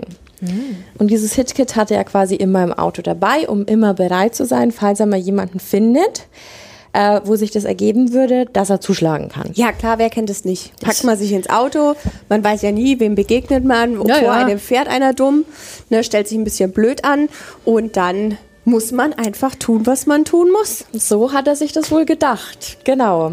Aber 1974 äh, ging es dann los. Also er konnte es nicht mehr zurückhalten. 1974, am 15.01. ist dann der erste Mord passiert. Und darauf hat er ganz lange hingearbeitet. Also er hat erstmal geguckt, er hat die Gegend ausspioniert und er ist auch nicht so, wie andere das vielleicht machen würden, super weit dafür weggefahren. Er hat in seiner, in seiner Region, in seiner Umgebung quasi seine Opfer ausgesucht. Was ja eigentlich total dumm ist, weil du bist ja immer gleich verdächtig. Ja, aber er war ja auch nicht der hellste. Stimmt. Ja, da Stimmt. haben wir es wieder, genau. Auf jeden Fall hat er sich die Otero-Familie ausgesucht. Ähm, die hatten Kinder und er hat es auf die Josephine Otero abgesehen. Die war zu dem Zeitpunkt elf. Also ich weiß nicht, wann die Pädophilie durchgeschlagen hat. Ach, das kommt auch noch dazu. Also das erste Opfer, das er sich ausgesucht hat, war also ganz klar Josephine. Da war noch die Mutter, die hatte auch noch größere Schwestern, die hatte auch noch einen großen Bruder. Ja, aber er hat dieses Augenmerk eben auf dieses Mädchen gelegt und ähm, hat es dann ausspioniert. Also er hat angefangen, in den Straßen zu parken. Er hat die Abläufe beobachtet. Wann geht der Vater außer Haus? Wann werden die Kinder in die Schule gebracht? Also er hat es wirklich ganz genau beobachtet. Und an dem Tag, als er zuschlagen wollte, war er schon total verunsichert. Also er war, er war das erste Mal, er war voll gepumpt mit Adrenalin und war absolut, er hatte sich seinen Plan bereitgelegt und war absolut verunsichert, weil er geklingelt hat. Und der Sohn hat mit dem Hund aufgemacht. Und er Okay. wusste nicht zu dem Zeitpunkt, dass die einen Hund haben. Und es hat ihn so aus der Bahn geschmissen. Und dann hat er nur gefragt, ob seine Eltern da sind. Und dann hat er gemeint, ja. Und dann hat er gemeint, ja, ich muss reinkommen. Und dann ist er schon rein und dann stand er in dieser Wohnung mit einem Hund, mit dem er nicht gerechnet hat, mit einem Jungen, mit dem er nicht gerechnet hat. Und dann dachte der, der Vater ist in der Arbeit, der war aber da, weil an dem Tag, an dem Tag ging es ihm nicht gut. Das heißt, er hatte vier Personen und einen Hund und er war da. Er war da alleine in dieser Wohnung mit diesen vier Personen und er hatte ja aber seinen Plan im Kopf. Und dann hat er sich eine Ausrede überlegt. Und dann hat er behauptet, er wäre ein gesuchter Verbrecher, dass er von ihm nur, ja, Das ist seine Ausrede, großartig. genau, und dass er von ihnen nur eine, ähm, einen Schlüssel braucht, damit er weg kann, also fürs, fürs Fahrzeug und Geld. Und dass er sie deswegen jetzt fesseln muss. Und die haben wirklich, die, die mussten dann mitspielen. Dann hat er die gefesselt und dann unterm Fesseln hat er noch immer gesagt, ja, macht euch keinen Kopf, das ist nur eine Sicherheitsmaßnahme, ich muss hier nur weg. Ich muss hier nur weg. Und hat dann aber alle umgebracht. Der hat alle umgebracht. Und am Schluss hat er sich eben das Mädchen aufgehoben. Und auf das hat er dann auch ejakuliert. Und er hat, also, erwürgen ist halt so sein Ding gewesen. Und äh, den, den Sohn und den Vater, den hat er super schnell umgebracht. Also da war kein, das war leidenschaftslos. Also das war halt einfach nur das, das nötige Übel. Er wirkt dann auch. Äh, ja. Und den Hund auch. Nein, der Hund, den hat er weggesperrt. Den Hund hatte er, hat er am Leben lassen. Das Schlimme war eben, dass, dass dieses Mädchen dann missbraucht wurde und dann, die wurde dann in den Keller gehängt. Oh nee. Der Grund, warum ich mir gerade vorstellen kann, warum er sich ein so junges Mädchen ausgesucht hat, ist, wenn ich das jetzt alles richtig verfolgt habe, dann wäre das mein logischer Schluss als ein Killer, der zum einen darauf steht, anderen Furcht einzujagen, zum anderen hübsche Mädchen mag eben und ähm, sie gerne quält. Wen kann ich leicht packen, ohne dass er sich zu groß wehren kann? Wem kann ich am meisten Angst einjagen, so richtig? Dann kommt man auf ein junges Mädchen. Ja, und dann vielleicht auch noch ein Mädchen, die ihm selbst als Kind, als Jungen gefallen hätte. Ja, aber ich finde ich find die Tatsache, dass er nicht abgehauen ist, nachdem alles schief lief. Also er hätte es ja einfach nur dabei belassen können, aber dann wäre wahrscheinlich die Gefahr zu groß gewesen, dass die doch zur Polizei gehen. Ja. Weißt du? Ja, klar, wenn er mit so einer schwachsinnigen Ausrede, Ja. wie ich bin ein gesuchter Verbrecher, kommt, ist doch klar, dass die Familie dann zur Das hat er aber noch wird. öfter gebracht. Oh Mann. Tatsache? Tatsache. Ja. Und zwar, also die wurden dann gefunden und das Tragische war einfach, dass der ältere Bruder hat seine Familie gefunden. Also der kam nach Hause von der Schule und findet seine Mutter tot, sein Vater tot und seine Geschwister tot. Ja. Und wir reden da von 1974, also alle Spuren, die da gesichert worden sind, da gab es noch keinen DNA-Test, wurden aber Gott sei Dank gesichert. Also alles, was quasi möglich war, wurde eingesackt und, und wurde in die Asser- Asservatenkammer gepackt. Ähm, sie hatten aber überhaupt gar keine Ahnung, was da passiert ist, wer das gewesen hätte sein können. Nichts. Ja, und weil das eben so gut für ihn funktioniert hat, weil er so berauscht war, hat er drei Monate später gleich nochmal zugeschlagen. Am 1.4.1974. Catherine Bright, die war 21 Jahre alt und die war mit ihrem Bruder bei sich zu Hause. Und er hatte auch den Bruder nicht einkalkuliert. Also egal wie sehr das er recherchiert hat und wie sehr er sich seine Opfer vor allem angeguckt hat, es gab immer Faktoren, die er nicht eingeplant hatte. Und es kam quasi immer dazu. Und jetzt hätte ich gedacht, wenn da ein Mann da ist, wenn da ein Bruder da ist oder so, dann lässt das. Genau, verschiebt es auf einen anderen Tag. Ja. Aber auch hier, er hat, die, er hat die Catherine in den einen Raum gebracht und ihren Bruder in den anderen, hat beide an einen Stuhl gefesselt. Er hat äh, den Bruder ins Gesicht geschossen. Ach du Scheiße. Er hat's aber überlebt. Was? Der Bruder hat's überlebt. Und BTK hat den, hat den Radio, der in dieser Wohnung war, so laut gedreht, weil er denen wieder dieselbe blöde Story aufgetischt hat. Ich bin nur hier, weil ich euer Auto haben will. Ich bin gesuchter Verbrecher. Ihr müsst euch keine Sorgen machen. Ich muss euch fesseln, damit ihr nicht so schnell die Polizei rufen könnt. Aber hat eben seine Schwester in ein anderes Zimmer gebracht und hat das Radio so laut gestellt, damit er nicht hören konnte, was er mit seiner Schwester macht. Und das lief eben alles nicht so wie geplant. Die, die Knoten, die er gemacht hat, waren schlampig. Der Bruder konnte sich befreien. Das kam dann zum Gemenge. Deswegen hat ihm BTK ins Gesicht geschossen. War aber auch nicht so präzise, dass er, er hat überlebt, der Bruder. Und ähm, ja, der Bruder, und da macht er sich halt heute noch einen Vorwurf draus, ähm, ist geflohen und hat seine Schwester alleine gelassen, weil er Hilfe holen wollte. Ich meine, ihm wurde ins Gesicht geschossen. Weißt du, wie zurechnungsfähig bist du denn Ja, dann? natürlich.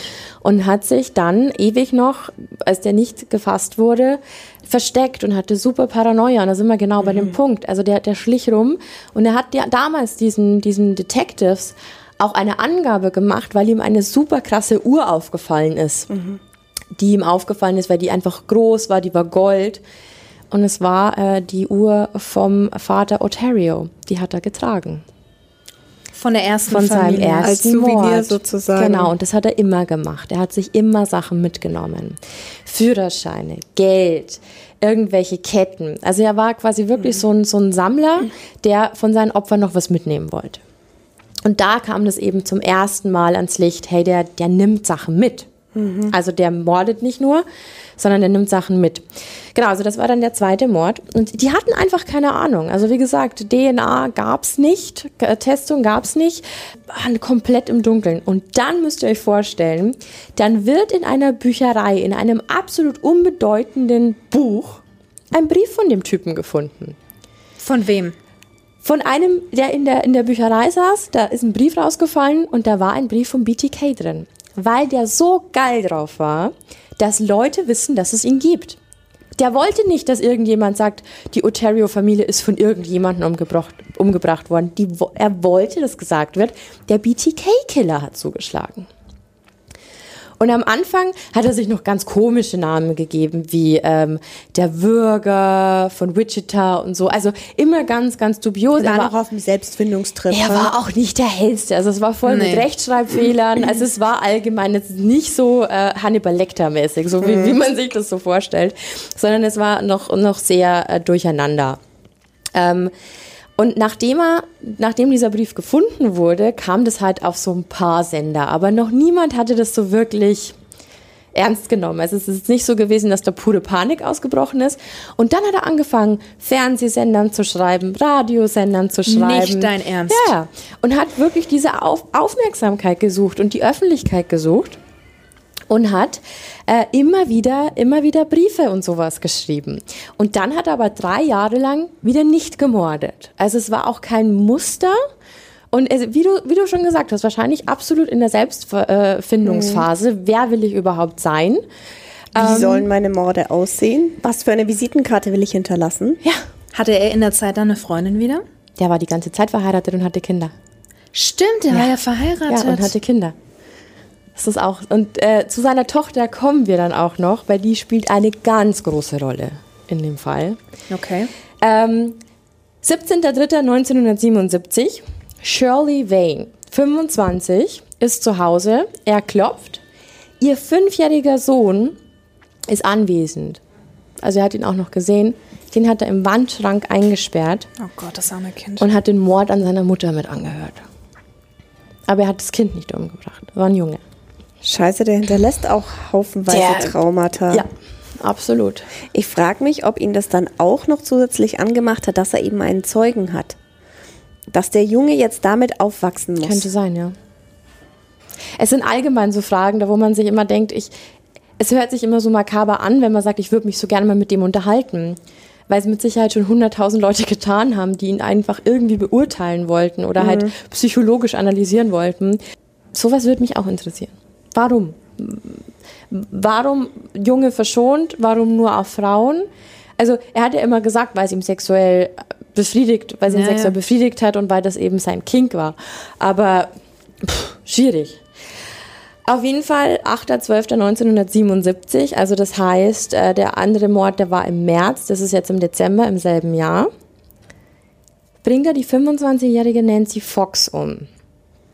Und das ist ihm so gut gelungen, da war er so stolz auf sich, weil er das so gut gemacht hat, dass er zur Telefonzelle geht und die Polizei selber anruft. Die Notrufzentrale. Was hat er denn da so Tolles seiner Meinung nach geleistet? Nix, es lief einfach alles mal rund. Es gab keine, keine Störung von irgendeiner Person, die nicht einkalkuliert war, weil du musst sagen, Familie, Bruder, Sohn. Sohn. Mhm.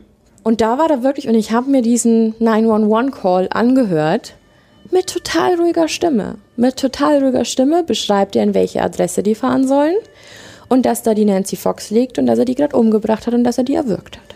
Kann man die im Internet anhören? Die kann man im Internet anhören. Wollen wir mal reinhören? Ja. Google mal. Dispatcher? Yes. You will find a homicide at 843 South Pershing. Nancy Fox. I'm sorry, sir. I can't understand you. What is the address? Krass. Und, und hat er gerade noch gesagt, das ist korrekt? That's correct, sir. Ja. Und das Krasse ist, dass die Person, die am anderen Ende war, äh, ich habe mir das durchgelesen, die hat noch wirklich versucht, den halt irgendwie in der Leitung zu halten, ne, um den zu orten, um, um irgendwas rauszubekommen. Der hat einfach den Hörer fallen lassen. Der hat nicht mehr aufgehängt. Einfach fallen lassen und ist gegangen. So mit einem Selbstbewusstsein, noch und nöcher. Mic Drop, so nach dem Ja. Motto. Also total krank. Und jetzt kommt. Dann war neun Jahre nichts. Neun Jahre Ruhe. Nichts. Vielleicht, weil er so seinen perfekten Mord begangen hat und der wollte das vielleicht so stehen lassen, seine Arbeit. Es ist sogar so weit gegangen, dass die Polizei das dann auf Halde gelegt hat und hat gesagt, entweder ist er gestorben, der ist eingebuchtet worden wegen was anderes und hat es nie zugegeben, oder der ist einfach weggezogen aus der Area. Aber es war neun Jahre Ruhe. Ich habe noch mal eine Frage zu dem Brief in der Bücherei. Mhm. Ich meine, trotz allem, das war ja jetzt nicht in den 20er Jahren, wir sind jetzt in den 70ern. Mhm. Das muss doch jemand mitbekommen haben. Gab's, da gab es doch schon Kameras oder sowas. Noch nicht? Nee. Oder andere Leute? Also ich will ja da immer nicht so vorgreifen, weil ich auch immer nicht weiß, ähm, wie zum Beispiel Hollywood oder so das immer ausschmückt. Aber ich habe mir zum Beispiel die Serie Mindhunters ja angeguckt. Und da geht es um die erste FBI-Einheit, die Profiler quasi beschäftigt oder der Profiling überhaupt erst entwickelt haben. Und da sieht man die ganze Zeit die Aktivitäten des BTKs weil die ihm auf der Spur sind. Also die haben die Morde schon auf dem Schirm, aber die wissen noch nicht, wer es ist. Und da sitzt er in einer, in einer Bücherei und hat seine Zeichnungen kopiert. Und der hat auch immer jeden Brief, den er überall hingeschickt hat, also egal ob Radiosender oder Fernsehsender, der hat immer Fotokopien gemacht, damit quasi nichts, weder das Papier, also so schlau war er dann, oder Fingerabdrücke, gar nichts. Also er hat das dann mit, mit Handschuhen angefasst, also da gab's nichts. Das, da war er tatsächlich ganz gut drin. Und war dann doch schlauer als Genau. bei allen anderen Dingen. Hm. Genau, und da ist halt wirklich das Ding so, das kann ich mir schon vorstellen, wenn der da zurückgezogen in irgendeinem Eck von der Bücherei abhängt und das in einer großen Universitätsbücherei ist. Ja, und in der Bücherei schaut man sich auch gegenseitig nicht an. Der Nee. geht dann durch eine Bücher- Bücherei und schaut bewusst auf jemanden Gegensatz. Da hat jeder Scheuklappen auf und schaut halt nach seinen Büchern, hockt sich hin und jeder muss ruhig sein und stille und so weiter. Ja, du bist ja da in einer ganz anderen Welt. Also, und vor allem, selbst wenn er bekannt war, du würdest ja niemals drauf kommen. Übrigens, das ist er. Oh, zeig mal her. Also, das ist jetzt schon Mugshot, aber Was ist denn ein Das ist- Mugshot? Ein, ein Gefängnisfoto. Ah. Also quasi mit, mit Seinem orangen Overall, Overall, ja. genau. Das Für mich klingt Mugshot wie ein äh, Foto, das man für eine Tasse macht. das ist typisch Klischee, aber er schaut halt, auch sehen. er schaut aus wie so ein typischer Mörder, wie du ihn halt aus den Filmen und Serien kennst. Also ohne jetzt irgendjemanden zu schämen wollen oder irgendwas oder irgendwie, aber der sieht schon aus wie ein Sieht Vergewaltiger. ein bisschen aus wie. Erinnert mich ein bisschen an Hannibal Lecter, tatsächlich. Wirklich? Ja, findest du nicht? So ein bisschen? So eine Mischung aus Hannibal Lecter und Horst Schlemmer. Ja. Also um das mal zu erklären, weil man hat ja jetzt wahrscheinlich kein, kein Bild vor, vor Augen, wenn man nicht so ein Freak ist wie Nicht ich. so wie ich. ähm, Schnauzer, also typisch obligatorische, äh, obligatorischer Schnauzer. Halbglatze. Brille, Halbglatze. Er sieht ein bisschen mean aus. Also, gefährlich, gemein und Ja, nicht ganz Wobei man sagen muss, jeder, wenn du jetzt hier die aktuellen Personalausweisbilder anschaust, da schaut gerade jeder aus wie ein Serienkiller. Wenn du auch nicht ein wieder bisschen recht. lächeln darfst, dann schaut jeder aus. Und ich sag dir, wenn der Kerl wahrscheinlich lächelt, dann sieht er auch nicht mehr aus wie ein Killer, sondern wie ein Ja. Durchschnittshauspapa von irgendwo, dem du das nie zutrauen Willst du würdest. noch einen lustigen Side-Fact hören, Tina? Missy, du auch. Hau raus. 30 Jahre Mitglied der evangelischen lutherischen Kirche und war gewählter Präsident der Gemeinde. Und jetzt kommt ihr. Amen. Ich sag doch, wenn der lächelt, schaut er wahrscheinlich wie ein normaler, sympathischer Durchschnittskerl aus. Da, da sind wir wieder dabei. Nicht mal der Kirche würde ich die Tür um 3 Uhr nachts aufmachen, wenn die klopft und auf meiner Couch schläft, weißt du? Macht man nicht. Nope. Ja, genau. Also neun Jahre war still. Alle haben gehofft, jetzt ist es vorbei. Und 1985, wieder im April, also Da hat er bin da ich so übrigens geboren in dem Jahr. Aber wenn du mir überlegst, ist ja alles noch überhaupt nicht lange her. Es ne? ist nicht lange her. Und äh, wenn ihr hört, wann der Dankeschön. Nenne jetzt als Kompliment. gerne. und wenn ihr hört, wann der verhaftet worden ist, dann schnallt ihr sowieso ab. Genau, also 85, 27.04. Marine Hatch, 53, 53. Also da war ich erstmal so, okay. Im Endeffekt ging es nie darum, wer oder wie, wie alt, sondern es ging immer darum, so um die Tatsache der Erniedrigung, der Folter, Bind, Torture, Kill. So. Und das Schlimme ist, es war seine Nachbarin, die hat in derselben Straße wie er gewohnt. So viel zu das böse Leben nebenan. Die kannten sich flüchtig, also wenn man am Zaun vorbeigegangen ist, hat man sich gegrüßt oder hat man über die Blumen oder so gesprochen. Die hat er aber wirklich ausspioniert. Also die hat er von vorn und besser geht's ja nicht als zu Hause. Ja, klar. also äh, er braucht ja nicht mal einen Vorwand für seine Frau, das er ja sonst immer gebraucht hat, wenn er mal eine Nacht nicht da war oder so. Sondern er hätte nur aus dem Fenster schauen müssen. Hat die genauen Gewohnheiten gekannt. Bei der ist er dann eingebrochen eines Nachts und hat auf die gewartet. Und wieder absolut krasser Fakt, die hat den Mann dabei. Und der hat sich versteckt und hat gewartet, bis dieser Mann weg ist. Da denkst du doch an nichts Böses. Die hat den Freund eingeladen, der kam halt noch mit. Die haben Kaffee getrunken und der Typ wartet in einem anderen Zimmer, bis der Typ weg ist. Und die geht halt absolut unbedarft ins Bett. Und sobald die den Lichtschalter Oh ausmacht, Gott, das stürzt ist sich so der aufs Bett. gruselig. Oh mein Gott. Und das hat er wirklich so angegeben. Light switched off. Und dann ist er auf dieses Bett und ist, ist auf sie drauf. Also, und das ist so gruselig, weil du, du bist doch so behütet bei dir zu Hause. Du bist. Ja, eben, du fühlst dich so Drum wohl. lacht mich aus. Das erste, was ich immer mache, wenn ich nach Hause komme, ich schaue in alle Zimmer rein. Ich gehe in jedes einzelne Zimmer, mache das Licht an und schaue kurz rein. Wirklich? Ja, ich weiß, das ist paranoid. Keine Ahnung, ich habe das auch lange niemandem erzählt und habe mich damit mit meiner Family unterhalten und habe herausgefunden, dass alle Frauen in meiner Familie das machen, unabhängig davon, dass wir nie drüber gequatscht haben. Ich glaube, nach diesem Abend werde ich das zukünftig auch tun. Also eigentlich gar nicht clever, erstmal alle Räume checken. Gott, Ich habe sogar mal von einem Mörder gehört, der hat sich in der Couch versteckt. in der Couch. In der Couch. Wie soll das denn gehen? Na, es gibt doch diese absolut durchgesessenen Polster und diese richtig alten Couchen. Meinst du wie meine? Super. die dann hinten auch oft noch so einen Reißverschluss haben, damit du das alles abziehen kannst. Und die hat das gesehen, der ist, der ist das aufgefallen und Oh ist dann raus und hat die Gott. Polizei, die hat, der hat sich in der Couch versteckt. Ach, die hat es auch noch gecheckt, dass da. Der, also es gab dann so eine, also der, der, ich, hab, ich schaue ja immer ganz viel YouTube über sowas ähm, und dieser YouTuber hat sich auch wahnsinnig darüber lustig gemacht, dass man das quasi absolut sieht. Also das ist wie wenn du dich hinterm Vorhang versteckst und sagst, ich bin nicht da. Hand davor halten, der neue Trick mitten in der Wohnung. Aber wie gruselig. So das, das, das, das Beste zu Hause ist doch die Couch und dann versteckt sich da einer drin, der dich umbringen will. Wenn du dir diese ganzen YouTube-Videos anschaust, wie kannst du da noch schlafen? Ich gut eigentlich. Also Hut ich ab. glaub, weiß noch nicht, wie ich mich nach, dein, nach diesem Abend fühle. Nach Wir gehen dann zusammen zu den Autos. Aber gut, Ja, er hat sich in einem anderen Zimmer versteckt, bis der Macker weg war, hat sich dann aufs Bett gestürzt und sie erwürgt, erstochen. Was hat er gemacht? Pass auf. Also der hat gewartet. Der hat, ich habe ja vorher erwähnt, dass er in der Kirche tätig war. Ja. Der hat die in ihr Auto gepackt, tot. Und in die Der hat die Kirche gefahren. erwürgt, hat die in die Kirche gefahren. Nicht dein Ernst? Wirklich. Wo er schon Utensilien mal bereitgelegt hat. Für den Fall der Fälle. So schwarze Mülltüten und so. Hat Fotos von der, so Polaroids gemacht. Also trapiert in dieser Kirche, gefesselt. Hat die dann wieder ins Auto gebracht. Und hat die dann an einem Straßengraben entsorgt. Da brauchst du mal erstmal. Mhm. einen Schluck, ja. Also ich bin vom, ich wirklich, ich bin aus allen Wolken gefallen, als ich das gelesen habe. Und hat er die Fotos dann in der Kirche aufgehängt oder wo? Das war halt in seinem, in seinem Schatzkästchen, da wo halt alles von den Leuten drin war, die er um Also er hat sie in der Kirche fotografiert. Es war einfach nur ein Fetisch, Genau. dass er sie in die Kirche bringt und ja. dort. Man muss aber was dazu sagen. Eigentlich war ich noch, noch gar nicht so weit, aber äh, ich bin sehr gespannt, was ihr jetzt dazu sagt, weil wir sitzen ja jetzt heute hier, weil das jemand aufgedeckt hat, weil das alles ans Licht gekommen ist. Ähm, und er hatte eben diesen Fetisch und er hat sich selber auch immer fotografiert. Er hat Frauenkleidung angezogen, also bevorzugt Frauenunterwäsche. Hat auch ganz oft so Masken aufgesetzt, so Puppenmasken. Kennt ihr das, diese unheimlichen? Genau, und dann hat er sich selber fotografiert. Und das ist zum Beispiel ein Bild, das hat er selber von sich gemacht. Ach du Scheiße. Gib mal her. Bleib mir gleich mit Gummibärchen im Hals stecken.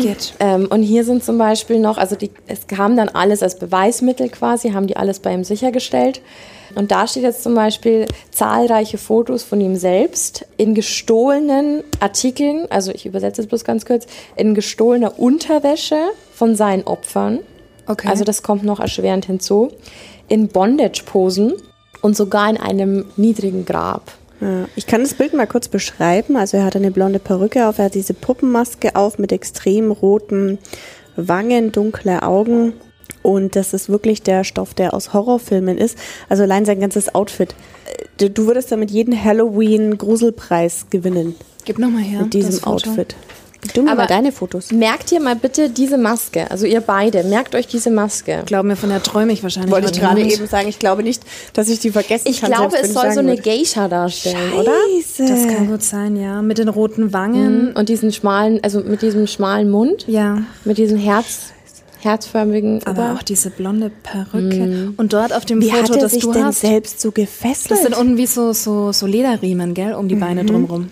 Also erstens, er habe ja gesagt, er war in der Kirche Mhm. und er war auch noch in der Pfadfindergruppe seines Sohns. Und da war so Gruppenleiter. Und das heißt, er hat den Kindern beigebracht, welche Knoten das es gibt, wie Ach, man schau. sich, äh, weißt du, so. Genau. Und das hat er immer genutzt. Und das, ich habe Images gesehen, da lag, da, da hing der im Baum. Also ich weiß gar nicht, wie man das alleine hinbekommt. Ja, eh, das habe das hab ich mich ja eben gefragt. Ich habe dieses Bild gerade gesehen. Ja, ist er wie ein. Seilzug. Das kann doch. Das ist wie ein Seilzug. Und wie kommt er dann wieder runter? Dann findet man ihn doch einfach dort so Seine aufgehängt. Frau hat ihn mal so gefunden. Und dann? Die hat es wegignoriert. Die ist weggelaufen und hat geheult, aber die hat nie wieder was dazu gesagt. Du Kacke. Ja, was würdest du machen, wenn du deinen Partner Ja, es So gibt, sehen es würdest. gibt ja auch diese. Fragen, was ist los mit dir? Ist das was, worauf du stehst? Ja, aber wie viele sind da sehr verschlossen das, ja. und trauen sich da nicht? Von beiden Seiten. Es wird ja auch ganz oft mit der Tür gemacht, ne? Dass sich Leute, also zum Beispiel mit einem Gürtel an die Selbst Tür strangulieren, klinken ne? und dann gehen die nach vor, also die lehnen sich nach vorne, damit die quasi in der Strangulation hängen und dann befriedigen die sich. Beides eben genau diesen Effekt hat. Plus du bist in der Kontrolle, dass du, wenn du zurückgehst, nicht mehr stranguliert wirst. Also das ist so ein ganz ähm, bekanntes, ganz viel verbreitetes, viel verbreitete Handhabe. Aber passieren da nicht öfters mal Unfälle, dass Mhm, dann das ist- einer. Das ist aus der BDSM-Szene die, die tödlichste aller Praktiken. Ja, du Also, kannst ja ausrutschen oder es ganz kann viel. Mhm. sonst was sein und dann war's das, ne? War das nicht bei In Excess der Grund, warum der Sänger gestorben ist? Nicht, dass ich jetzt Kacke erzähle. Lasst mich das mal kurz nachgucken. Weiß ich gar nicht. Da darf man nichts Falsches erzählen. nee. Hier, äh, am 22. November 1997 wird der Star tot im Ritz-Carlton Hotel in Sydney entdeckt, nackt und mit dem eigenen Gürtel um den Hals. Daneben leere Schnapsflaschen, starke äh, Antidepressiva, aber kein Abschiedsbrief. Schnell verbreiten sich Gerüchte etwa über misslungene Fesselspiele, doch die Autopsie ergibt, okay, Selbsttötung durch Erhängen. Ah, okay. Okay. Okay. Wieder was dazugelernt. Ja, also es, wie gesagt, es ist eine Praktik, die anscheinend sehr verbreitet ist. Wo wir wieder dabei sind, das ist völlig legitim, kann ja jeder machen. Wie gesagt, wenn wie es mag, jemand, ja. genau, aber sobald ich halt eine andere Person damit reinziehe, dann ist es halt nicht mehr cool. Ähm, Genau, also so viel dazu. Was ich unbedingt noch erwähnen wollte, weil wir ja vorher dieses Thema hatten, dass er Frau und Kinder hatte. Wenn er sich nachts mal davon geschlichen hat, er hat auch mal vergeblich auf eine Person gewartet, bei der er zu Hause eingebrochen ist, weil er seiner Frau erzählt hat, er hat noch einen Abendkurs im Community College. Okay. Und dann wurde es ihm zu blöd, weil dann ist ihm die Zeit quasi ausgelaufen, die er quasi als Timeslot frei hatte, um zu morden. Und dann hat er die verschont, aber hat noch auf den Spiegel geschrieben, BTK. Auch unheimlich, oder? Da muss ich wieder an die Geschichte mit der Folie und den Messern denken. Ja. Gerade so dem, dem, Dem Unheil Tode. entgangen. Ja, absolut. Und das Krasse ist auch, dass der, der hat, ich habe ja vorher gesagt, er hat super gerne gekritzelt und gezeichnet und so. Und hat auch quasi immer so Foltermaschinen und sowas äh, gezeichnet, die er gerne bauen hätte wollen. Und er hat seine Frauen, die er umgebracht hat, auch immer als Projekt aufgeschrieben. Also die Frau, über die ich gerade erzählt habe, das war Projekt Cookie. Cookie. Ja, weil die, weil die immer so gut gebacken hat. Ach du Scheiße. Mhm. Und damit seine Frau quasi nicht auf die Schliche kommt, hat er immer Projekte eingetragen. Also die Opfer, die er hatte, waren seine Projekte. Genau. Was ja. dann wohl seine Frau gesagt hat, als rausgekommen ist, was seine Projekte in Wahrheit waren. Dazu Die kommst du ist, bestimmt ja, noch. Genau, also das war 1985, nach neun Jahren, die erste Tat wieder. 1986 ähm, hat er dann nochmal zugeschlagen, also fast ein Jahr, ja, ein halbes Jahr später. Ähm, Vicky Wegerle, 28. Die wurde auch erwürgt. Die hatte den Projektnamen Piano. Über die Lass anderen mich raten, weil sie Klavier gespielt hat. Ganz genau. War eine große, hübsche Frau, auf die hat das total abgesehen gehabt. Und jetzt kommt's wieder, die hatte auch erwürgt in ihrem Haus, ist in ihrer Wohnung, hat auf sie gewartet, während ihr zweijähriger Sohn anwesend war. Der war aber im anderen Zimmer und den hat er einfach zurückgelassen und der war dann ewig lange alleine. Zwei Jahre. Ja, und das Schlimme ist, dass es keiner wusste. Also es wusste niemand, dass Vicky Wegele von BTK umgebracht worden ist. Wurde ihm nicht Zugeordnet. Genau. Kam erst später raus. Und immer wieder, also war ja dann Ruhe, dann, dann war das mit der Nachbarin, dann war die Vicky. Und in der Zeit hat er auch immer wieder mal so Briefe geschrieben, ne, an die, an die Radiosender, an die TV-Sender, weil er einfach so mediengeil war. Der wollte halt unbedingt, der fand es total faszinierend, so ein Serienmörder zu sein. Und zu der Zeit gab es ja auch ganz viele. Ich habe vorher gesagt, 70er waren prädestiniert. Da gab es so viele.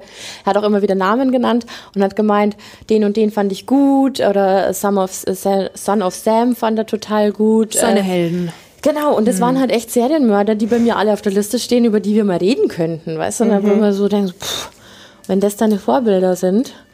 Da Ähm, weißt du Bescheid. Genau, und ich habe es ja vorher schon gesagt, er war ja äh, groß involviert in den, in den Pfadfinderverein seines Sohnes und war da immer mit den Jungs am Wochenende auch auf so Ausflügen. Und 1991 hat er sich einfach nachts aus dem Pfadfindercamp von seinem Sohn geschlichen. Keiner wusste, dass der weg war und hat Dolores Davis, 62, erwürgt und hat die abgelegt und hat diese Porzellanmaske daneben gelegt. Und die hat ein kleiner Junge gefunden draußen im Wald. Die Von- verweste Leiche und diese Porzellanmaske. Genau, und Ey, das, ist- das ist so krass, weil er zerstört ja nicht nur die Leben, sondern wir hatten es ja, er, hinterlässt schädigt so alle. viele Traumata. Ja. Ja. ja. Aber auch hier, diese Maske hat dann wieder alle verwirrt, kam niemand auf den Gedanken, dass es BTK sein könnte. Und es hat ihn dann aber irgendwie so angepisst, dann ist erstmal gar nichts passiert. Wisst ihr bis wann? Bis 2004. Nicht dein Ernst. Genau. Und deswegen sage ich, das schnallt ihr ab. 2004. Alter Schwede. So lange konnte der, also wir sprechen hier, der hat 1974 angefangen. 30 Jahre, 30 Jahre. Und dann, also es war still um ihn, es ist auch nichts mehr passiert. Es kam später raus, er hat sich um seine Mutter gekümmert, weil der Vater ist gestorben und die war schwer krank. Also wieder, selber Faktor, keine Zeit. Und 2004, eben 30 Jahre nach dem Otero-Familienmord, gab es dieses Gedenken und dann war es 30 Jahre her, der Mörder wurde immer noch nicht gefunden. Und dann wurde er nochmal so richtig angestachelt und hat sich sogar überlegt, ein elftes Opfer zu suchen, also das nächste quasi. Mhm. Zu dem Zeitpunkt waren es eben zehn Opfer.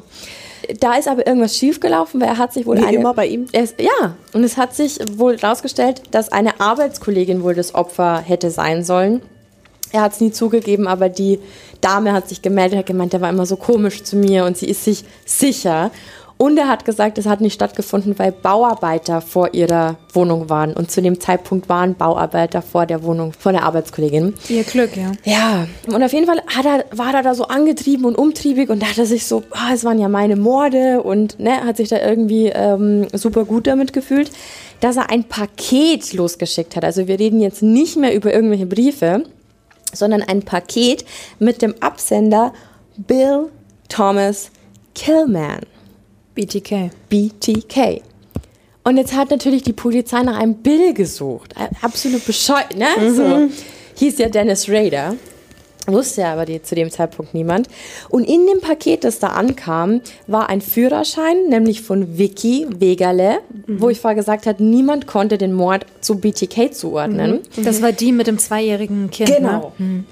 Und der Führerschein war drin und es war halt ein, Sch äh, war ein Schriftstück drin. Also ein, einfach wirklich so ein Fanpaket, wenn du so willst.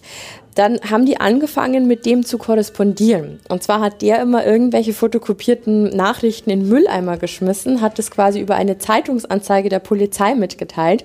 Die haben das rausgefischt und so, die wollten den bei Stange halten. Ne? Ja. Also vor allem 2004, DNA, sie haben ja immer noch alle Proben. Es wurde ja fast immer irgendwo Samen gefunden, den sie ja immer noch hatten, Gott sei Dank. Oft ist es ja auch so, dass die Polizei schlampig arbeitet, aber war alles noch da.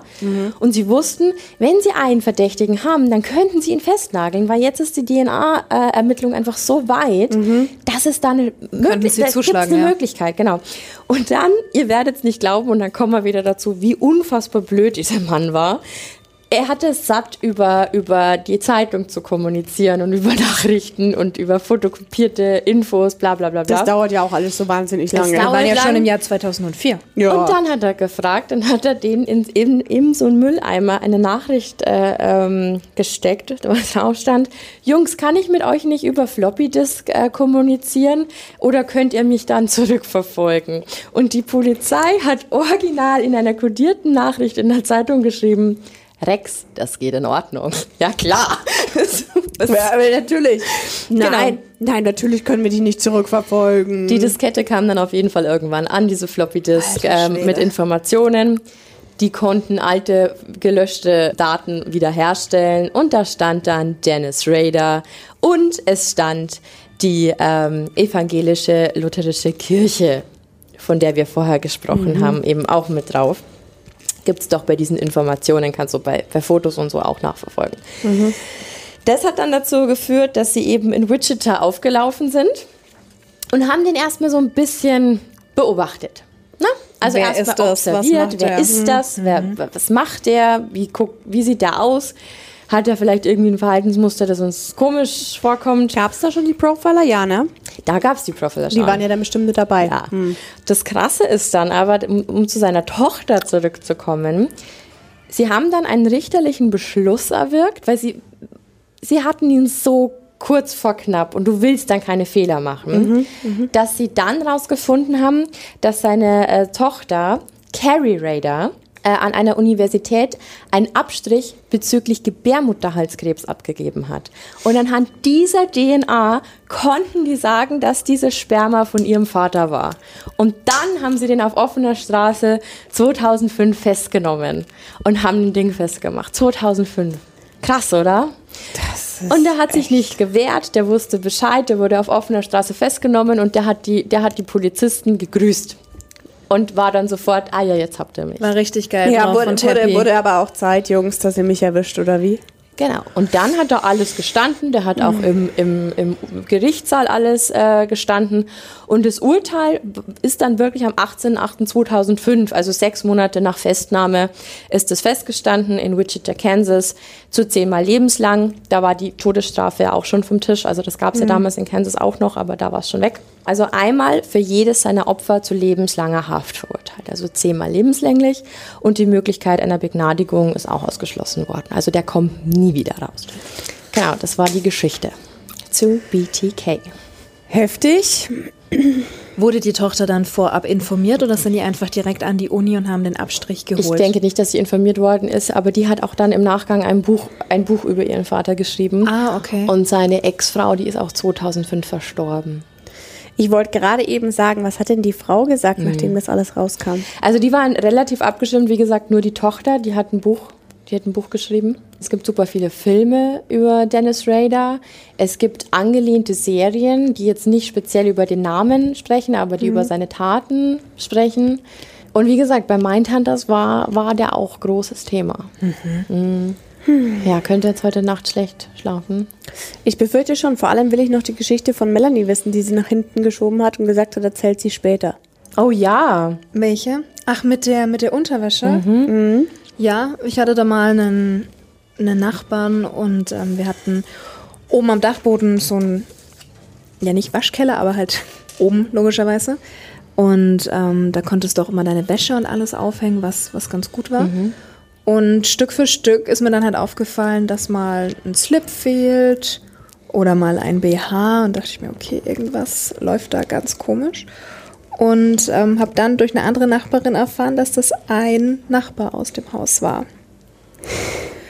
Was natürlich sehr unangenehm war. Und das, das war auch ein ganz komischer Typ. Der war so Ende 50, Anfang 60, war schon immer ein bisschen creepy. Auch wenn der dann kam, habe ich geschaut, dass ich nicht unbedingt mit dem in einem Aufzug fahre. Und ähm, ja, habe das aber angesprochen, nach dem Motto, einen Arsch offen hat, wenn er das noch einmal wagt, da irgendwie was anzufassen, dass wir dann zusammenrutschen. Weißt du eigentlich, wie teuer BHs sind? Das äh, kommt auch dazu. Kannst mir glauben, da ich habe gar nichts mehr dort aufgehangen. Alles dann, Das ist so widerlich alles dann in Ja. der Wohnung. Allein unabhängig davon, dass schon jemand deine Sachen anfasst, was, was gar nicht geht. Ja, aber ich wohne mittlerweile woanders und es ist alles gut. Man hat ja dann auch irgendwie so sofort so ein Bild im Kopf, was der damit macht. Ja. Fehlt nur noch, dass er zu dir gesagt hätte, naja, dann häng halt nicht die frischen Sachen auf, gib mir halt ein gebrauchtes Zeug. Mhm, genau. Hätte sich wahrscheinlich Das ist total gefreut. übergriffig einfach. Es ist, es ist ein absolutes No-Go, es ist unangenehm, es ist furchtbar widerlich. Ja, aber hat sich ja zum Glück erledigt. So, ja, vielen Dank für eure Geschichten, ihr zwei. Danke dir. Äh, ich werde nie wieder zu Hause unbefangen einfach so durch mein Haus laufen können. Aber Und- vielleicht schaffen wir es ja so, dass Leute einfach aufmerksamer durch diese Welt gehen. Ja, Das ist weißt du? sehr wichtig. Nicht Immer so schauen. unbedarft, sondern wenn du abends auf einer dunklen Straße gehst, guck nicht in dein Handy, sondern guck auf deine Umgebung. Du, ich war mal bei der Polizei vor einigen Jahren und habe keinen Selbstverteidigungskurs, oh, das muss ich euch noch erzählen, keinen Selbstverteidigungskurs gemacht, sondern einfach, wie du dich in gewissen Situationen am besten verhältst. Und die haben dann auch verschiedene Statistiken gezeigt und auch ähm, Stories erzählt. Und eine, die hat sich bei mir so eingebrannt, das war gar nicht so lang her. Lass es vielleicht so 10, 15 Jahre sein. Und die haben Sonntagmorgen, es war so um 6 Uhr rum, haben sie einen Anruf bekommen von einer jungen Frau, die meinte, sie war gerade auf der Insel Schütt unterwegs in Nürnberg und ähm, ein Mann hat versucht, sie zu vergewaltigen.